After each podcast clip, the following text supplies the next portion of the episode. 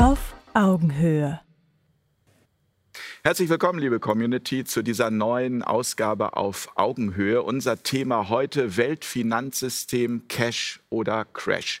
Und wenn wir hier am Tisch heute alle möglicherweise ein bisschen schwitzen, dann liegt das daran, dass es hier ziemlich heiß ist. Das liegt also nicht nur an diesem brisanten Thema. Ähm, ich freue mich sehr auf die heutige Runde, auf die heutigen Gäste. Herzlich willkommen, Philipp Hopf. Danke sehr. Herr Hopf, hatten Sie eine gute Anreise hier nach Hamburg? Sehr, vielen Dank für die Einladung. Sie sind Analyst? Ich bin Analyst, ja. Und was Sie zum Thema sagen können, ich freue mich drauf, das werden wir heute erfahren. Danke. Ich begrüße ganz herzlich Ernst Wolf, Autor Hallo. und äh, Journalist, vielen bekannt aus KenFM zum Beispiel ähm, und seit Jahren eigentlich unterwegs in Sachen Crash-Prognosen.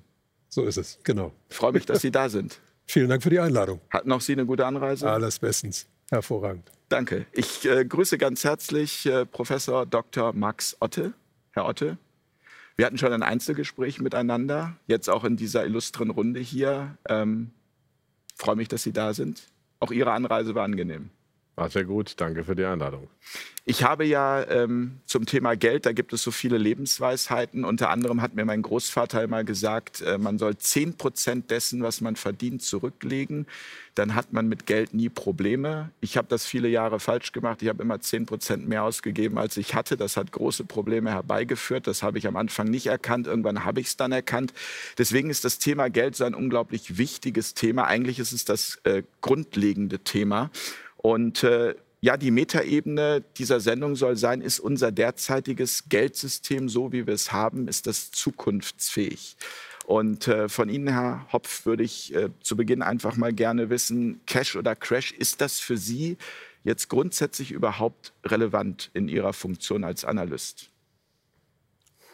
Also ich würde sagen, äh, das mal als äh, in meiner Person als Mensch betrachtet, ähm, ich sehe, oder vielleicht mal von meiner grundsätzlichen Einstellung, ist immer eine Frage, was erwarte ich denn und der Untergang eines Systems oder Crash, auch die, die Begrifflichkeit, ich würde da sagen, wir reden von einer Korrektur und die kann halt im Zweifelsfall stärker ausfallen. Ähm, diese Begrifflichkeiten werden ja auch genutzt oftmals, weil sie eine gewisse Wirkung erzielen, ja, wie eben Schlagworte das so tun. Ich sehe ähm, auch im aktuellen Umfeld rein auf charttechnischer Basis keinen Crash ähm, auf Sicht der nächsten, ich würde sagen, ein bis drei Jahre, dass wir hier stramm weiter nach oben laufen. Das ist schon mal eine interessante These, damit werden wir uns gleich beschäftigen. Aber bevor wir darauf eingehen, ähm, Herr Wolf, was ist überhaupt das Finanzsystem? Wer oder was ist das Finanzsystem? Wir schmeißen ja mit diesem Begriff ständig um uns, aber vielleicht einfach auch mal für unsere Community. Wie würden Sie das beschreiben? Ja, das Finanzsystem, das sind die ganzen Geldströme, die unser Leben beherrschen. Und äh, das Finanzsystem, unter dem wir jetzt leben, das sollte man eigentlich wissen, ist vor ungefähr einem Dreivierteljahrhundert entstanden.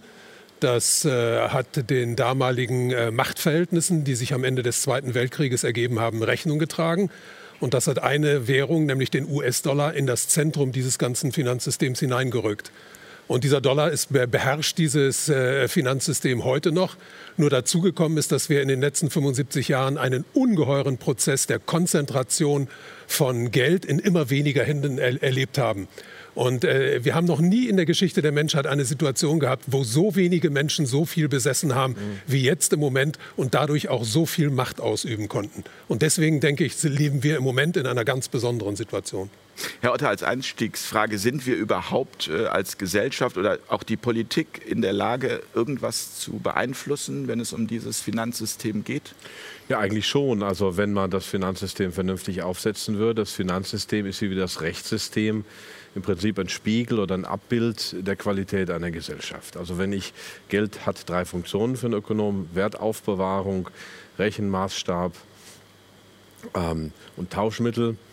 Und ähm, wenn es diese drei Funktionen erfüllt, dann kann es Geld sein. Dann können das Muscheln sein, dann können das Bits sein auf Computereinträgen. Das muss halt dadurch muss die Geldmenge muss begrenzt sein. Die darf nicht schneller wachsen als, das, als die Wirtschaftsleistung. Ähm, man kann das schon so hinkriegen, aber im Moment läuft vieles aus dem Ruder. Herr Hopf hat es schon eben erwähnt. Er sagt, er sieht keinen äh, Crash. Und äh, unsere erste These in diesem Zusammenhang wäre, der Zusammenbruch des Wirtschaftssystems ist unausweichlich und unübersehbar in vollem Gange. Herr Hopf, vielleicht begründen Sie mal, warum Sie das nicht so sehen. Also, schauen Sie, das Ende der Welt ist auch unausweichlich. Ja? Bloß die Frage ist der Zeithorizont und wie gehe ich mit dieser Zeit um, bis ich denke, dass so etwas geschieht. Ja? Und die Problematik, die ich oftmals sehe, von einer Denkweise, äh, einer Erwartung, also einer ständigen Erwartung eines Untergangs, eines furchtbaren äh, Ereignisses, das uns alle einholt, das wird ja auch sehr dramatisiert. Und keiner kann sich wirklich vorstellen, was passiert. Es ist bloß schlimm. Äh, das tut oftmals auch energetisch und von meiner Entscheidungsfindung abhalten davon, quasi mit Elan und positiv nach vorne zu gehen. Ja? Und wenn wir uns die Crashs der letzten 20 Jahre anschauen und Sie hätten einfach bei jedem Crash Geld blind in den Markt reingeworfen in Top-Aktien, dann würden Sie heute sehr gut, wahrscheinlich extrem gut finanziell dastehen. Ja? So geht es mir.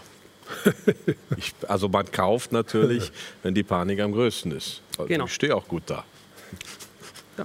Ähm, deswegen, äh, das Mindset, das ich da habe, ist, äh, wenn dieser Crash, Untergang, was auch immer äh, kommen sollte, äh, dann ist das so. Und ich und auch ich, der äh, das nicht so dramatisch sieht, imminent, äh, bereite mich vor, indem ich zum Beispiel äh, inflationssichere Assets oder schützende Assets kaufe. Ich mache das alles. Ich will ja auch für den Worst Case vorbereitet sein, aber ich wache nicht jeden Morgen auf äh, und, und, schaue, ob äh, nicht draußen schon Atompilz äh, gerade hochgegangen ist, sondern äh, meine Maxime war da immer, sehen Sie auch, wir, wir sind mitten im längsten Bullenmarkt, den die Börsengeschichte so zu verzeichnen hat. Ja. Das kann man ja auch charttechnisch sehen.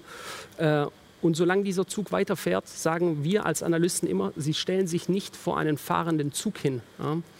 Und wir als Analysten müssen vorher antizipieren, also das ist der Unterschied der Methode, was aber auch schwieriger ist. Der Zug fährt, aber wir das Wichtige ist, die Trendbrüche zu erkennen. Und das ist natürlich mit sehr viel Unsicherheit behaftet. Das kann ich also nicht fortschreiben, sondern da muss ich mir sehr fundamental Gedanken machen, wann gibt es einen Bruch im System. Wir haben jetzt tatsächlich diese ähm, 30 Jahre oder mehr Aufwärtsbewegung gehabt an den Börsen. Und die Frage ist, wann und aus welchem Grund kann das brechen? Das, das ist dann auch der Unterschied zwischen Charttechnik und fundamentaler Analyse, mhm. wie wir das machen, dass wir wirklich überlegen, zum Beispiel Amazon, Apple und Co. sind jetzt seit 20 Jahren, so lange gibt es manche noch gar nicht, aber sind sie gestiegen. Amazon gibt es jetzt 23 Jahre an der Börse. Ähm, wann bricht der Trend? Und das, das, muss man dann schon ökonomisch, also dann gehen wir fundamental ran.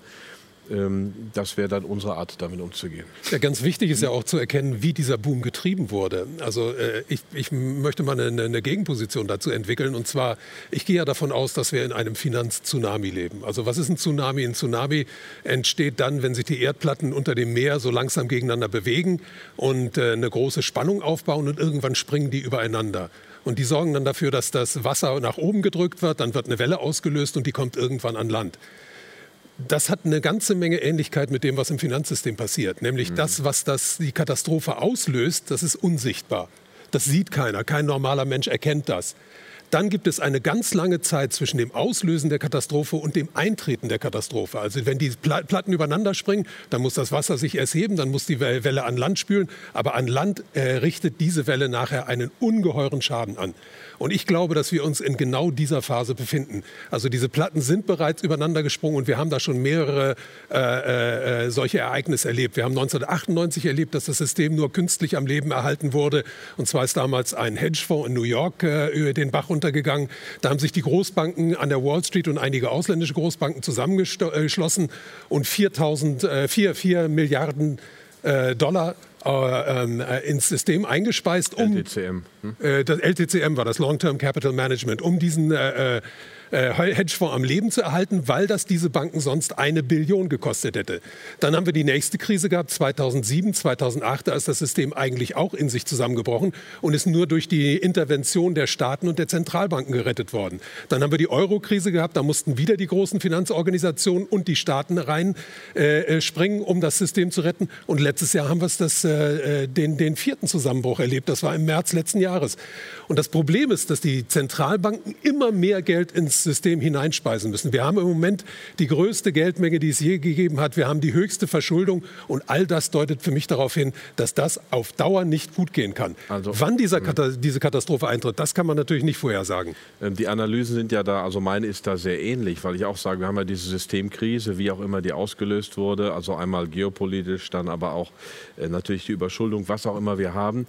Die Frage ist nur, Crash, ein Börsencrash in dem Sinne, glaube ich, werden wir gar nicht bekommen, weil die Politik mittlerweile auch über die technologischen Steuerungsmechanismen, über digitales Geld, über Zuteilung, über die ganzen Möglichkeiten, die ich habe, über Staatseingriffe versucht, uns in ein anderes System, in ein mehr staatlich gelenktes System zu schieben. Wir haben also quasi, wir haben diese Wucht, diese, dieses zerstörerische Potenzial, aber es soll mit Hilfe autoritärer Maßnahmen umgelenkt werden in eine gelenkte Wirtschaft. Und dann kann ich auch mal eben Schulden streichen und bereinigen und kann das quasi ähm, autoritär umpolen oder durch Wirtschaftssteuerung, Wirtschaftslenkung. Das ist meine These, dass wir also, von daher sind wir, also mhm. wir sind auch ziemlich long an den Märkten. Wir haben sind weitgehend investiert. Wir haben ein bisschen Reserve, aber im Großen und Ganzen glauben wir nicht, dass die Börsen crashen werden.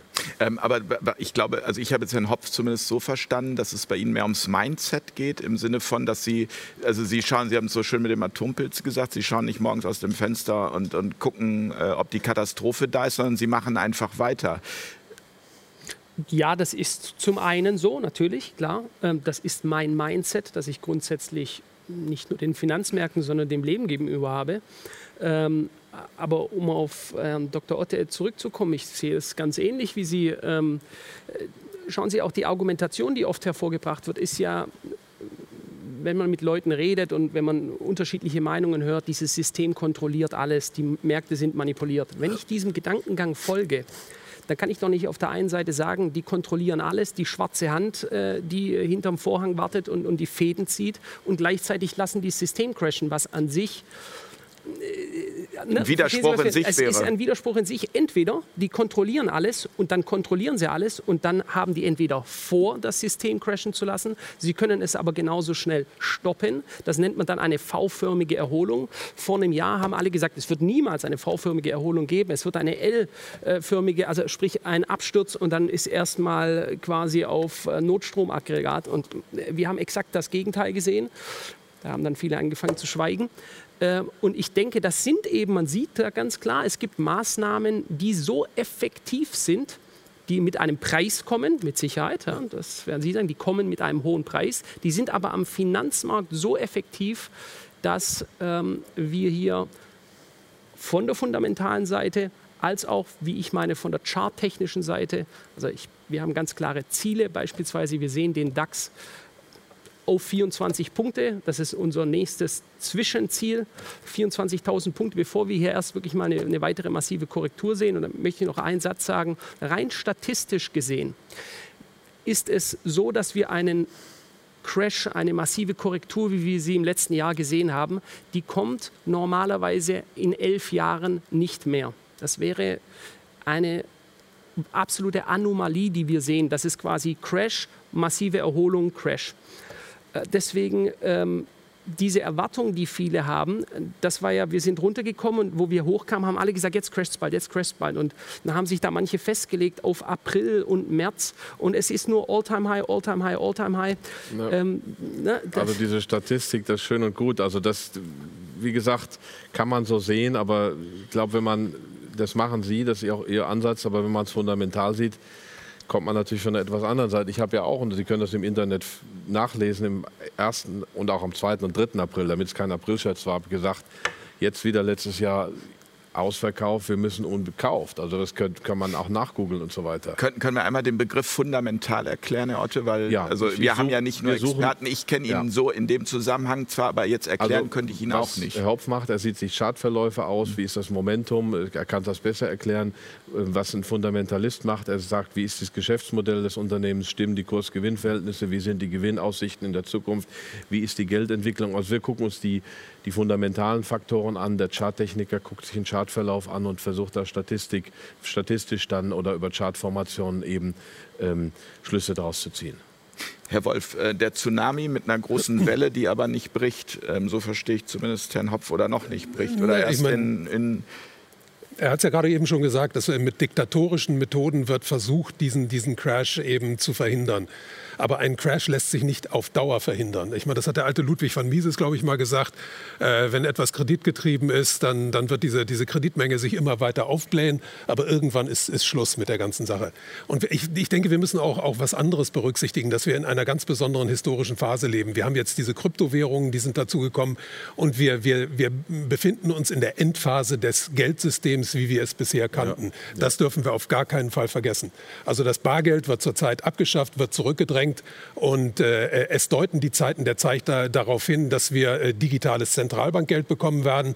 Und digitales Zentralbankgeld ist für mich also die, die schlimmste Form von Geld, die es jemals gegeben hat, weil digitales Zentralgeld äh, bedeutet totale Kontrolle und das Ende jeglicher Demokratie. Mhm. Also da können Sie die, die Parlamente weiter existieren lassen, die werden trotzdem äh, äh, da ihre Reden halten, aber die werden nichts und gar nichts zu sagen haben, weil äh, einzig und allein entscheidend ist das, was die Zentralbank macht. Und die Zentralbank ist im Moment nichts anderes als das, das Zentralorgan der, der großen Digitalkonzerne und der großen Vermögensverwaltung. Das muss man sagen. Es gibt im Moment eine Macht in der Welt, die ist stärker als alle Regierungen zusammengenommen. Und das sind die großen Digitalkonzerne. Das sind Amazon, Facebook, Google, Microsoft und Apple. Und das sind die, die großen Vermögensverwaltungen. Das sind BlackRock, das ist Vanguard. Dann kommen noch State Street und Fidelity dazu. Alleine BlackRock und Vanguard zusammen verwalten Vermögen von 15 Billionen Dollar. Die können jeden Markt Markt in jede gewünschte Richtung bewegen. Und die sind natürlich im Hintergrund aktiv. Und ich bin ziemlich sicher, dass die im Moment auch äh, äh, im Sinne haben, dieses System irgendwie zum Einsturz zu bringen, um dann anschließend dieses äh, digitale Zentralbankgeld einführen zu können. Ich glaube nicht, dass das ein friedlicher Übergang werden wird. Ich glaube, es gibt im Hintergrund auch schon einen Plan dafür, wie man dieses digitale Zentralbankgeld einführen kann. Ich glaube, das wird den Leuten äh, äh präsentiert werden als universelles Grundeinkommen. Ich glaube, dass man so den, den langsamen Einstieg da dahin schaffen wird. Ja, das klingt gut, genau. Und dann ist es aber quasi eine Alimentierung breiter Wählerschichten. Man hat die Wähler dann aber am Haken. Man kann auch das genau. dann doch wieder an Bedingungen knüpfen. Was natürlich bei diesen mächtigen Konzernen, die ja tatsächlich eine große Macht haben und mein Freund Ulrich Horstmann hat mal über die Macht der Ratingagenturen gesprochen, sind ja wenige Vermögensverwalter in äh, New York und ein Duopol von Ratingagenturen. Das ist eine relativ eng vernetzte Gesellschaft, genauso wie Silicon Valley. Da muss man keine formellen Kartellabsprachen haben. Man weiß, wie man tickt, man auf denselben Colleges oder wie auch immer. Ja. Ähm, aber wir haben natürlich noch eine Ebene, die dazukommt. Wir haben diese mächtigen Konzerne, wir haben die Zentralbanken, wir haben aber natürlich mit China eine eigene Welt, die sich in gewisser Weise abkoppelt. Das heißt, wir haben einerseits schon diese unglaublich mächtigen äh, Nichtregierungsakteure, also die, die Firmen. Wir haben aber auch diese geopolitische Konkurrenz, die sich auch drüber legt. Also das macht es etwas komplexer, finde ich. Ja, das macht die ganze Sache sehr komplex. Und da gab es ja in der vorletzten Woche ein Ereignis, was, was äh, mich wirklich richtig umgehauen hat, als ich davon gehört habe. Das ist das International Finance Forum, was sich in Peking immer trifft. Ich kannte diese Organisation gar nicht. Ich habe mich mal darum gekümmert, weil da war eine Aussage eines, eines äh, führenden äh, Kaders der Kommunistischen Partei China, der für die digitale Zentralbankwährung in China zuständig ist. Der hat auf dieser Konferenz gesagt, dass man für die Einführung des E-Yuan möglicherweise das Netzwerk von ähm, entweder Ethereum oder Diem nutzen könnte. Und ich fand, das war eine Bombe, die hätte eigentlich in jeder, in jeder Zeitung ganz groß stehen müssen. Weil Ethereum hat er, glaube ich, nur deswegen genannt, um, um irgendwie noch was anderes zu nennen, weil Ethereum ist eine, eine Kryptowährung, die dezentral organisiert ist. Also das interessiert keine Zentralbank. Aber Diem ist was ganz anderes. Diem ist nämlich die Nachfolgewährung von Libra. Und Libra ist eine private Währung, die von Facebook herausgegeben Facebook, ja. werden sollte.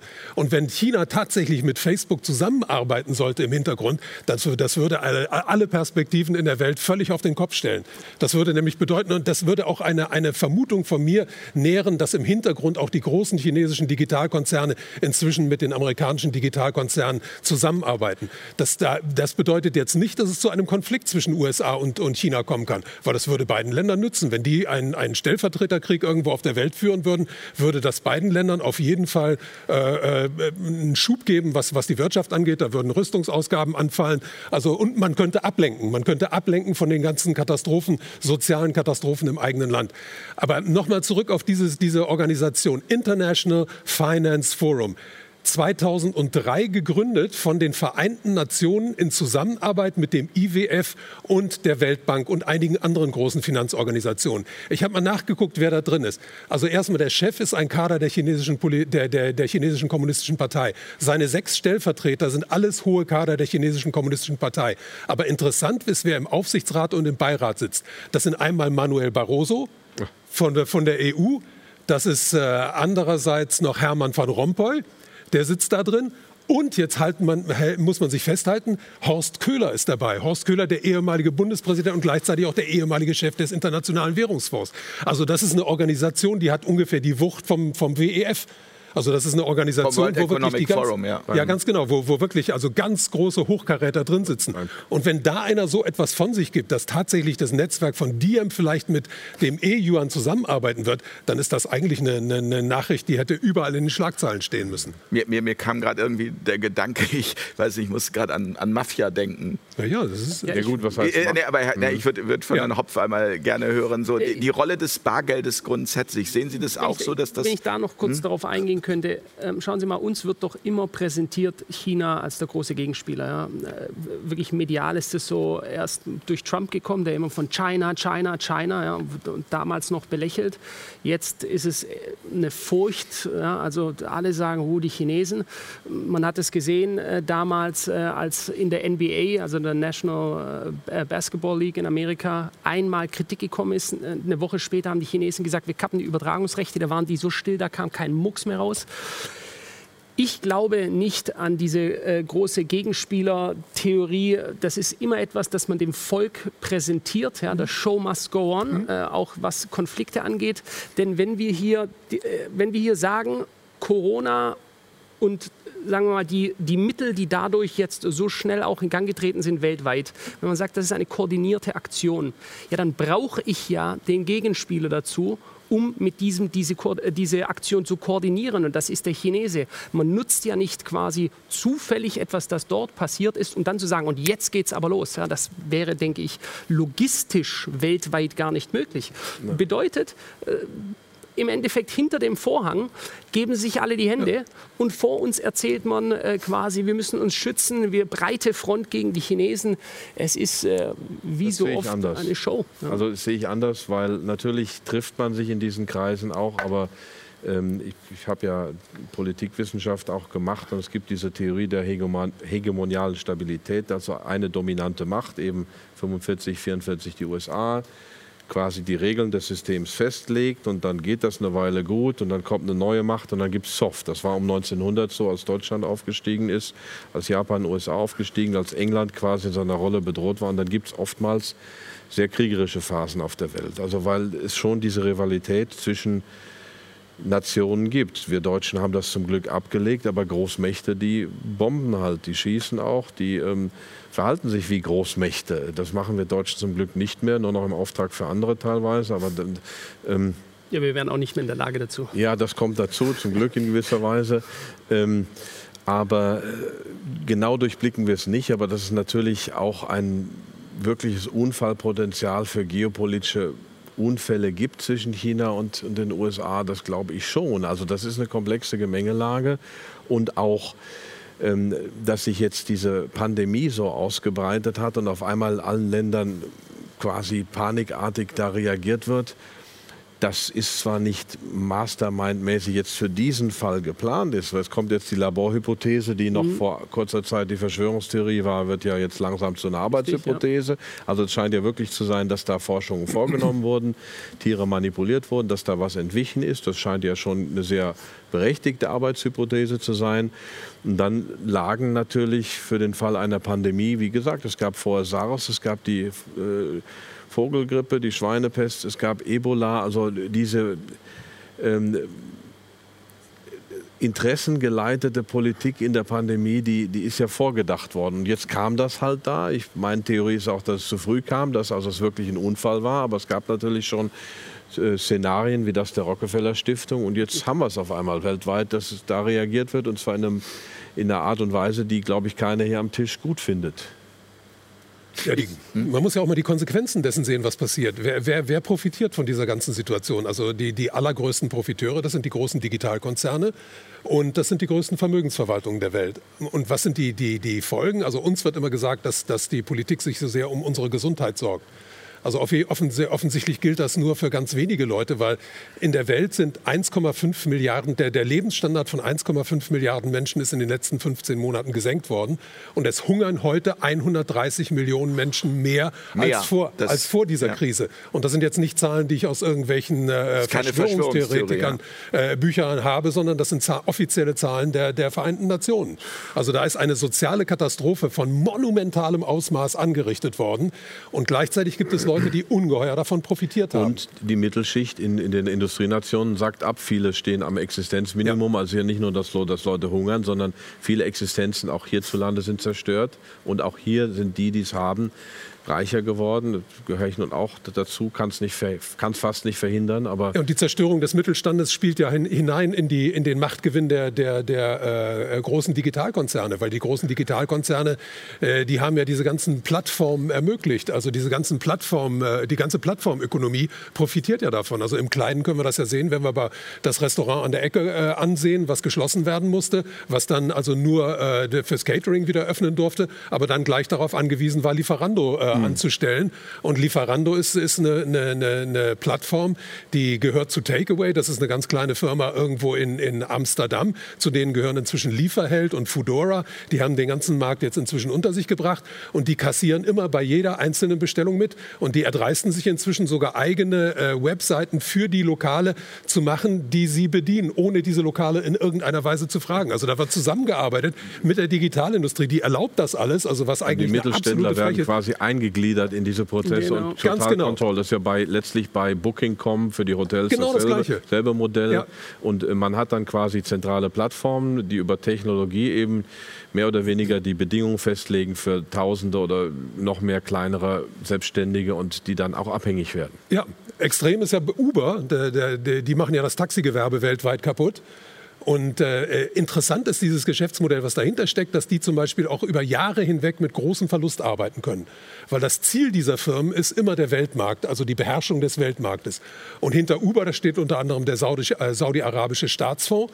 Die haben natürlich sehr, sehr viel Geld im Hintergrund. Und die haben es auch zugelassen, dass in den letzten Jahren Uber fast äh, jährlich immer große Verluste gemacht hat. Aber die Macht von Uber ist jetzt äh, so groß. Außer Uber gibt es, glaube ich, nur noch Lyft, was, was in diesem Ge Geschäft, also ein Unternehmen, was in dem Geschäft tätig ist und irgendeine Chance auf die Marktführerschaft hat. Alle anderen sind inzwischen platt gemacht. Und das sehen wir überall. Also ganz das Beispiel, was du genannt hast jetzt, ist äh, äh, Booking.com. Zu Booking.com gehören Expedia, da gehört Trivago dazu. Das weiß kein Mensch. Man denkt, das sind alles verschiedene Firmen. Es ist in Wirklichkeit nur noch eine Firma da hinten. Und wie sehen diese Firmen aus? Das sind meistens irgendwelche äh, äh schönen Büros, wo ein paar junge Leute drin sitzen, die sehr viel Ahnung haben von, von, von Computertechnik, die sehr viel verdienen. Und zwar indem sie von, von der Arbeit anderer, vor allem des Mittelstandes, immer mehr abschöpfen.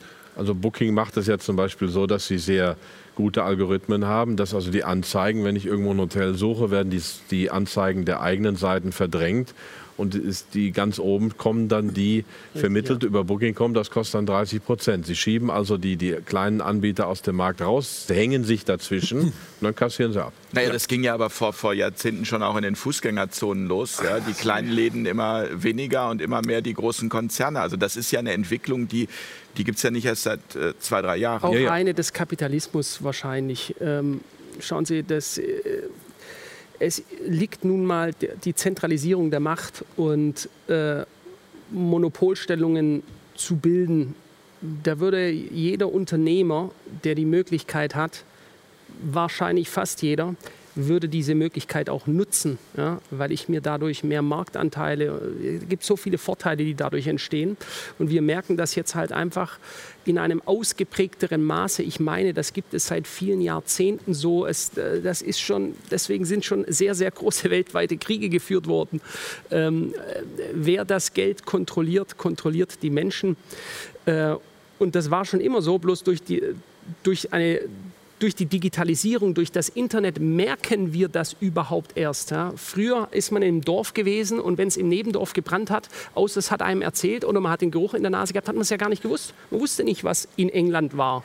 Ja, die Nachrichten, wir wissen das jetzt auch ja nur, wir wissen nur, was uns gezeigt wird durch die Medien. Ja. Wenn uns gesagt wird, in Syrien herrscht jetzt gerade Krieg, dann würden wir denken, da herrscht Krieg und wenn die uns sechs Monate oder zwei Jahre alte Bilder zeigen, haben wir doch keine Ahnung. Solange da keiner rübergegangen ist, so somit ist diese Kontrolle durch das, der, der, Mensch sieht nur so weit, wie der Horizont ist und alles andere wird ihm gesagt und er muss vertrauen ja. darauf, dass was, das, was ihm gesagt wird, möglicherweise der Wahrheit entspricht. Ja, aber diese Zentralisierung, da muss ich jetzt doch nochmal, natürlich haben wir immer Tendenzen zur Monopolbildung, hat Adam Smith drüber geschrieben, haben viele drüber geschrieben, aber das ist ja gerade auch dann Aufgabe der Politik, der Gesetzgebung, sagen wir schaffen, ich mag übrigens das Wort Regulierung überhaupt nicht, das haben wir früher in Deutschland nicht gehabt, da hieß das Marktordnung.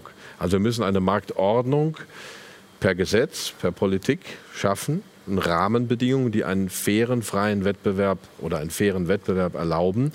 Und das ist die Aufgabe der Politik. Und äh, dadurch, dass diese Digitalkonzerne so mächtig sind, haben sie Politik ausgehebelt. Also früher hieß es Simon Johnson, Bank für internationalen Zahlungsausgleich, sagt, die Finanzbranche hat die Gesetzgebung gekapert. Aber jetzt haben eben auch noch diese Konzerne die Politik sehr stark gekapert und die müssen wir zurückholen. Ich würde gerne noch mal einmal auf, auf die Kontrolle zurückkommen und noch mal auf das Thema Bargeld. Ich finde, das ist mir noch nicht genug beleuchtet äh, worden, auch aus Ihrer Sicht, äh, Herr Hopf. Äh, Bargeld, wie wichtig ist Bargeld für Freiheit? Also ich finde es äh, extrem wichtig. Ich muss ehrlicherweise dazu auch sagen, wenn ich das selbst reflektiere, ich nutze Bargeld weniger als früher, weil es einfach komfortabel ist, einfach kurz eine Karte hinzuhalten. Also na, ich merke das, ja, dass wir alle werden durch diese Macht des Komforts einfach neuer Technologien. Man muss nicht Bargeld mit sich rumtragen, aber ganz klar, Bargeld ist, in, äh, ist Freiheit. Auch jetzt wird diese, wir haben jetzt Bar, Bargeld und diese Freiheit wird ja jetzt schon stark beschränkt, aber ganz klar, äh, und das ist auch für mich immer wieder so eine Anomalie und ich bin erstaunt über die Menschen, wenn man darüber redet. Es ist ja nicht so, dass wenn hier 30 Leute sitzen und wir sagen, Bargeld wird abgeschafft, dass die dann sofort rausgehen und sagen, wir gehen jetzt raus und äh, heben Schilder in die Höhe. Nee, da wird die vielleicht ein Drittel von denen sagen, ja, das mir passt. Ich habe nichts zu verbergen, wenn die mhm. meine ganzen Nachrichten auf WhatsApp speichern. Das ist, ich habe da nichts zu verbergen. Die Leute, vielleicht weil sie auch so lange manipuliert worden, nicht zu begreifen, dass jeder Mensch auf der Welt was zu verbergen hat. Ja, wenn ich mal durchs Handy von jemand anderem durchgehe, dann der, werde ich ganz schnell Dinge finden, die er zu verbergen hat, die ihm peinlich sind. Und durch eine Abschaffung des Bargeldes, was eine weitere Form der Durchdringung und Durchleuchtung ist, äh, ist es definitiv so, ähm, schauen Sie mal angenommen, das ist irgendwann so, Sie kriegen quasi an irgendeinem Tag, kriegen Sie Geld auf Ihr Konto überwiesen, das läuft alles nur noch digital und wir entscheiden uns jetzt zu viert, wir wollen rausgehen und hier dagegen demonstrieren, dass wir in einem Regime leben oder was auch immer. Und dann erhalten wir digital eine SMS, in der uns gesagt wird, wenn ihr morgen rausgeht, dann kriegst du dein nächstes Geld nicht. Und wenn mhm. du dein nächstes mhm. Geld nicht hast, dann fliegst du raus, wird der Strom abgestellt. Es gibt Konsequenzen mhm. dadurch. Mhm. Und die Leute begreifen nicht, dass exakt das dann gemacht wird. Ja, dann ist man der Sklave der Leute, die dafür sorgen, dass mein Digitalgeld aufs Konto kommt. Ja. Ähm, ist Bitcoin da eine Lösung? Oder überhaupt die, die Kryptowährung? Wie, wie stehen Sie dazu? Nein, nein, ich bin ja großer Kryptoskeptiker. Man immer sagt, also die Libertären sagen ja, das ist privates Geld, da kann keiner ran, das ist anonym, ich kann es transportieren bis zu einem gewissen Grade. Ähm, Bitcoin kann ich auf einem Stick mitnehmen, aber ich muss natürlich Börsen dafür haben. Ich muss es dann auch wieder einsetzen können. Die Staaten oder auch diejenigen, die letztlich ein Interesse an zentraler Kontrolle haben, können natürlich diese Börsen verbieten oder stark einschränken. Sie können die Nutzungsmöglichkeiten einschränken. Und Sie haben ja, das Ernst Wolf hat eben gesagt, es gibt ein großes Interesse irgendwann, dass die Zentralbanken selber äh, Kryptogeld machen und die totale Kontrolle wieder erringen. Und ähm, ich erinnere mich an ein Interview mit Thorsten Hens, der ist Swiss Finance Center, kluger, kluger Mann äh, ähm, auf YouTube. Ich kenne ihn seit vielen Jahren, der gesagt hat, okay, jetzt haben wir ungefähr eine Billion Marktkapitalisierung bei Bitcoin. Ab zwei Millionen fängt es an, bestehende Strukturen wirklich zu stören. Dann wird was passieren. Also man kann das, also irgendwann werden Staaten oder mächtige Akteure im Verbund mit den Staaten aus Eigeninteresse heraus versuchen, eine dezentrale Lösung ähm, zu verdrängen, um eine zentrale Lösung zu haben. Aber, aber es wird immer Staaten geben oder äh, es wird immer jetzt zum Beispiel Miami, ja, sagt man auch Krypto-Hochburg, es wird immer Orte auf der Welt geben, die sagen, bei uns ist das möglich und dadurch wahrscheinlich äh, auch möglicherweise nee. florieren, oder? Ist dasselbe wie damals mit dem Regionalgeld, das war gut gemeint, aber ähm, so kleine Dörfer oder Inseln, die halten sich dann nicht, die, da, da nagt zu viel von außen dran, das, das, die, die kollabieren irgendwann. Ja, also was das Thema angeht, da muss ich, sehe ich auch so, die, in der Bitcoin-Community herrscht großer, große Euphorie, Optimismus, gigantischer Preisanstieg, dadurch aber auch eine gewisse ähm, Illusionen, die dort äh, gerne ausgelebt werden, wie immer, wenn das eben, wenn ich dann eine extreme Meinung einhalte, das ist das einzig Gute und die gehen ja davon aus, Bitcoin wird die ganze Welt übernehmen und die, die Einheitswährung der Welt werden, so als ob die Mächtigen einfach sagen werden, äh, wir gehen jetzt in Rente, viel Spaß euch, wird nicht passieren, ja, da bin ich voll dabei. Ähm, und auch ein Punkt, den ich sehe, gehen wir mal davon aus, es wird zehn Länder geben, wo das weiterhin auch das Mining erlaubt ist und alle anderen verbieten das. Einen so hohen Preisanstieg und eine hohe Marktkapitalisierung erreiche ich ja erst, indem ich es für die Masse erreichbar mache, indem ich es einfach mache. Jeder kann zahlen. Es ist ja nicht wirklich ein, also ich würde es nicht als Zahlungsmittel nutzen. Es ist eher eine Anlage, digitales Gold, ein sagt man auch immer. Im, ja. im Endeffekt. Ja. Ähm, und dieser Wert ist halt mal mehr und mal weniger, wie bei allem. Ja. Ähm, so, aber wenn ich natürlich Verbote reinbringe und wenn ich das auch klug mache und die nicht direkt durch die Vordertüre reinbringe, sondern ich erschwere zum Beispiel, ich besteuere einmal massiv, das wird wahrscheinlich in den USA jetzt kommen, ähm, ich erschwere äh, den Handelsbörsen das Handeln, dann kann ich auch quasi hintenrum das so erschweren, dass die Masse eben diese Adoption nicht so annehmen wird. Dadurch wird die Marktkapitalisierung nicht weiter steigen, was der einzige Treiber dafür ist, dass der Preis hochgeht. Und wenn die eben das sehen, dass äh, irgendwann Michael Saylor, der CEO von MicroStrategy, der ein Preisziel von 15 Millionen aufgerufen hat. Der auch unglaublich viel investiert hat in Bitcoin. Der unglaublich glaube, viel der, investiert hat, das ist... Ähm, der auch mal gesagt hat, Entschuldigung, wenn ich das noch ja. einfüge, irgendwie so, also nicht, ich habe das Zitat nicht genau drauf, aber zumindest äh, vom Sinn her, dass er gesagt hat, wer Bitcoin ablehnt, hat sich nicht genügend damit beschäftigt. Ja, ich meine, klar, aber das gibt es ja, äh, wenn ich der Advokat von irgendwas bin und dann, na, wer meinen Gott ablehnt, ist ein Ungläubiger und muss sterben. Ja? Ähm, das ist doch, äh, die, die Denke haben wir doch überall. Äh, und dort haben wir sie eben auch. Es, es ist auch, der Bitcoin wird teilweise schon religiös gesehen, mhm. aber Gold genauso. Ne? Also das, das, das ist menschliche Natur, glaube ich, die da, die da immer wieder, wir sind halt einfach doch sehr einfache Wesen. Am, Oft, ne? ja. An wen denken wir da gerade jeweils? Jeder darf jetzt einen Namen sagen. Herr Wolf. Nein, nein, nein, ich halte mich da mal ganz zurück jetzt. Ja, aber ich denke, also wenn man über Bitcoin spricht, dann muss ich immer an das denken, was jetzt gerade vor, ich glaube, 10, 14 Tagen passiert ist, dass da ein einzelner Mensch einen Tweet abgesetzt hat Elon von weniger als 20 Wörtern und damit 400 Milliarden Marktkapitalisierung innerhalb von 24 Stunden vernichtet hat.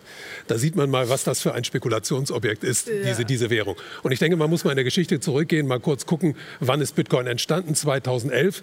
Und was ist 2009 Bitcoin? war das, glaube ich. Oder 2009, ne? so um die Zeit herum jedenfalls. Und was ist Bitcoin? Bitcoin ist die erste Währung, die als Fiat-Währung zur Welt gekommen ist.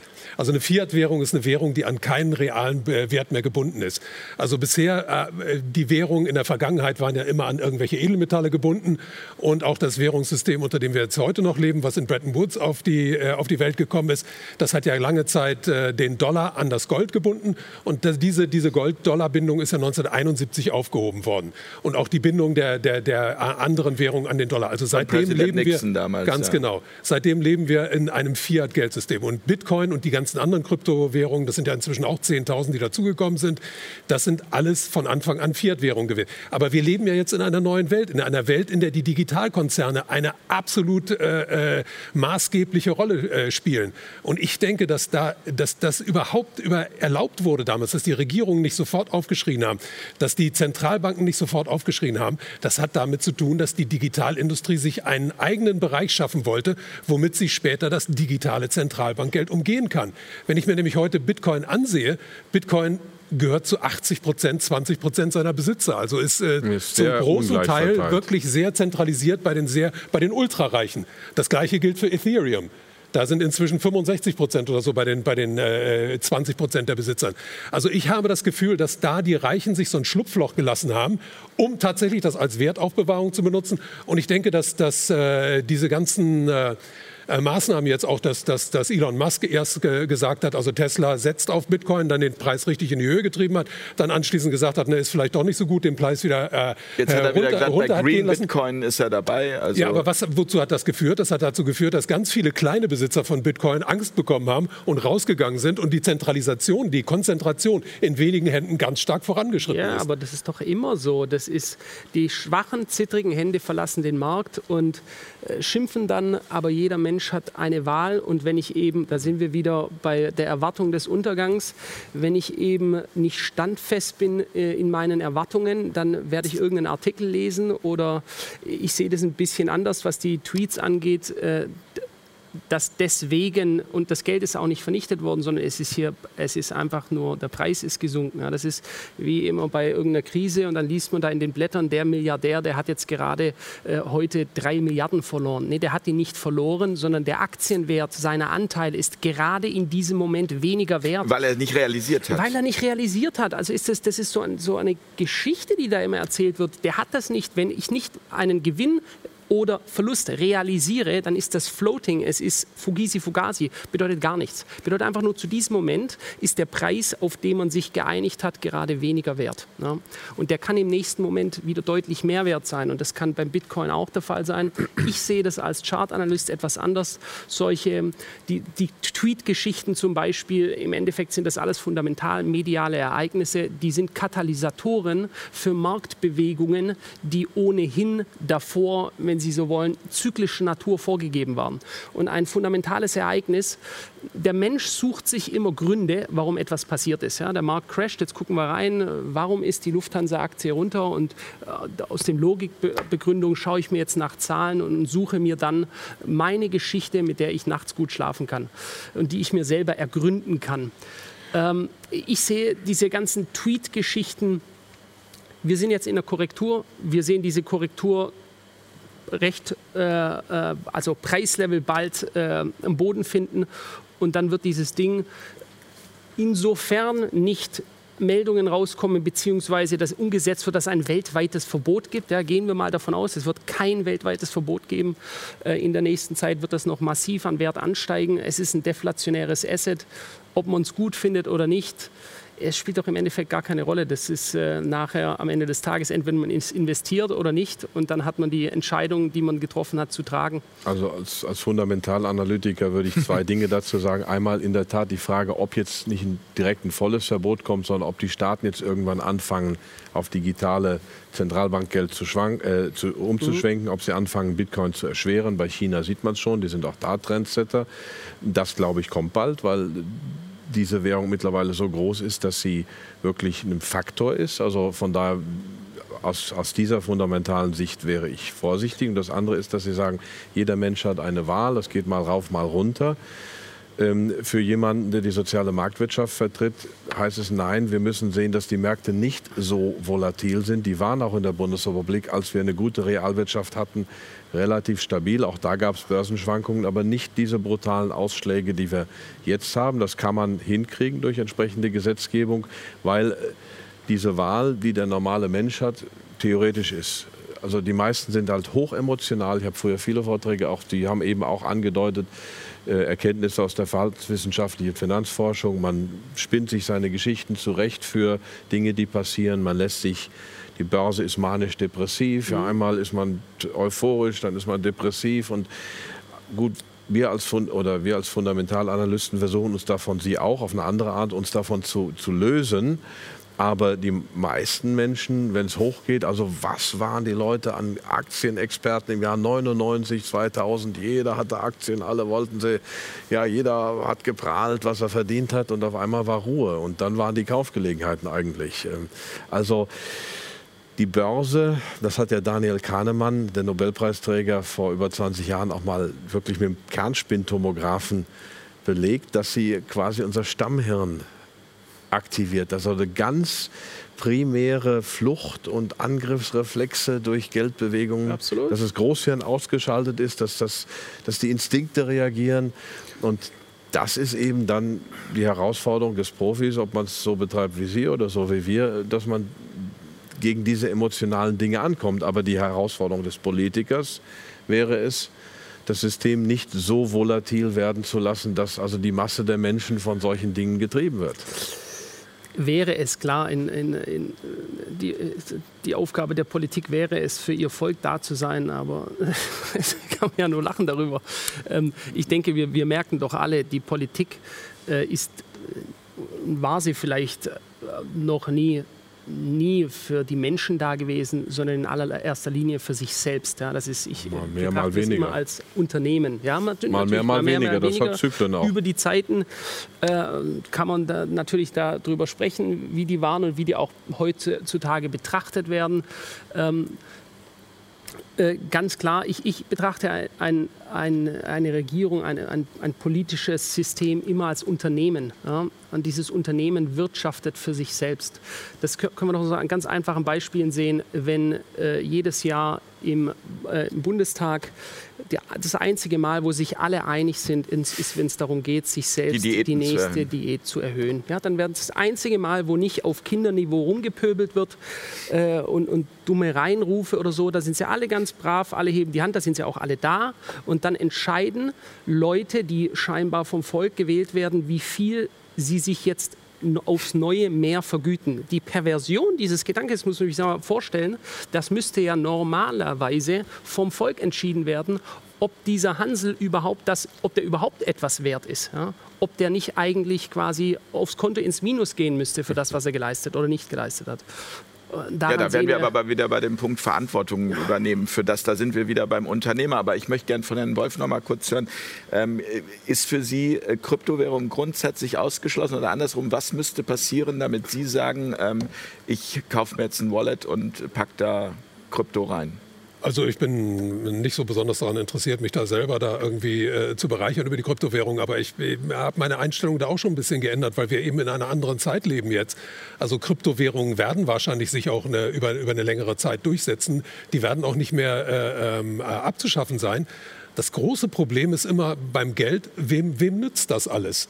Und diese Kryptowährungen, wem nützen diese Währungen? Und, und, dann, dann kommen wir auf ein ganz grundsätzliches Problem, weil es gibt ja viele Leute, die sagen jetzt, also wenn die Welt alle über, über Kryptowährungen funktionieren würde, dann ist das alles sehr gerecht. Weil Kryptowährung, genau. also Bitcoin hat ja einen Vorteil. Bitcoin funktioniert da so ähnlich wie Bargeld. Also ich habe einen Käufer und einen Verkäufer und ich habe keinen Finanzdienstleister, der dazwischen steckt. Also es weiß niemand was darüber. Das garantiert mir Anonymität. Und diese Gerechtigkeit ist auch immer ein das Hauptargument ist, der Krypto-Community. Das ist eine Grundgerechtigkeit, aber, aber das Problem ist, dass Geld selber nicht grundgerecht ist. Geld selber hat die Eigenschaft, sich unterschiedlich zu verteilen. Und wenn, wenn, wenn eine Kryptowährung zu 80 Prozent in den Händen von 20 Prozent der Besitzer ist, dann gibt es die gleichen Probleme wie mit allen anderen Geldsorten. Also das ist das Problem. Die, eigentlich müsste die Politik immer da eingreifen, wo zu viel äh, äh, ähm, zur Seite, zu einer Seite oder es, es zu einer oder zur anderen Seite schwappt.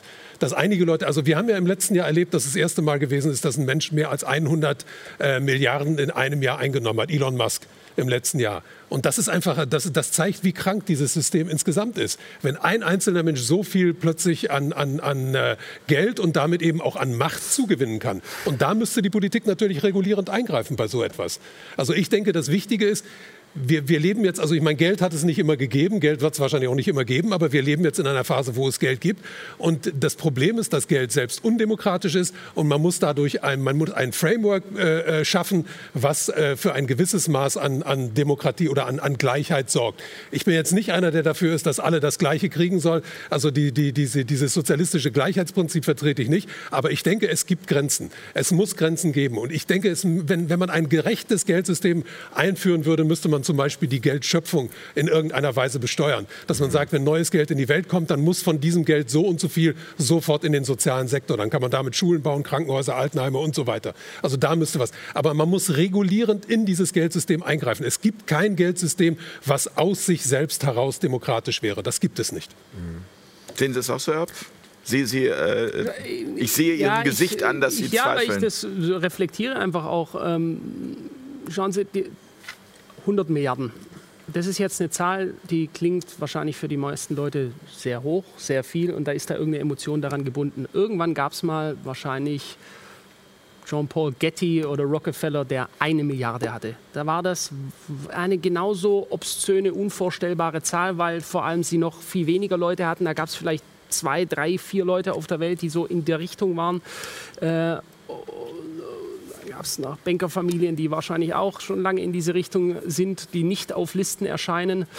Ähm, diese Zahlen, wie, ich finde das immer schwierig so, das ist jetzt zu viel, der hat jetzt zu viel, weil das ist doch genauso ein Instrument der Manipulation, die ich nutzen kann, um mir eben meinen Konkurrenten oder um einfach das zu instrumentalisieren und zu sagen, du hast jetzt zu viel, was auch immer das sein soll.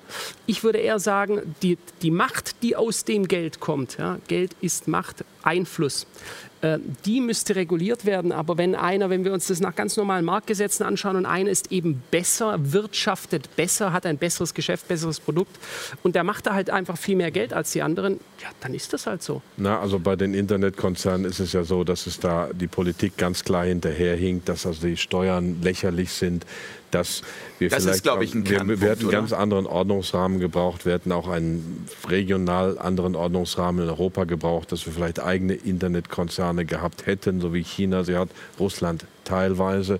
Also und diese 100 Milliarden im Jahr, das ist obszön. Und ich ähm, gebe mal einen empirischen Zusammenhang, denn der Ray Dalio, der hat nur 20 Milliarden Vermögen und ist auf Platz 37, glaube ich, oder 70 irgendwo bei den Amerikanern. Bridgewater Capital. Bridgewater Associates verwaltet an die 200 Milliarden, ist seit 60 Jahren im Geschäft.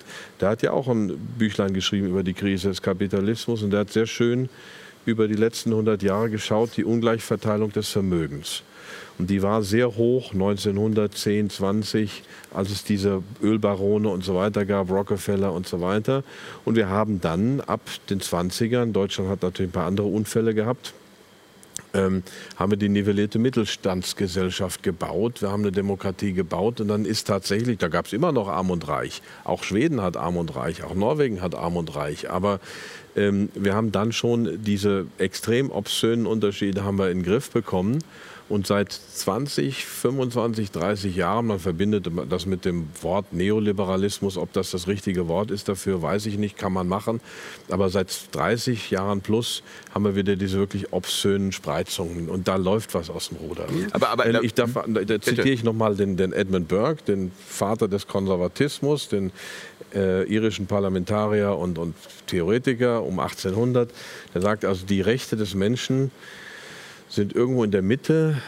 Man kann sie nicht hundertprozentig definieren, aber man kann sie erkennen.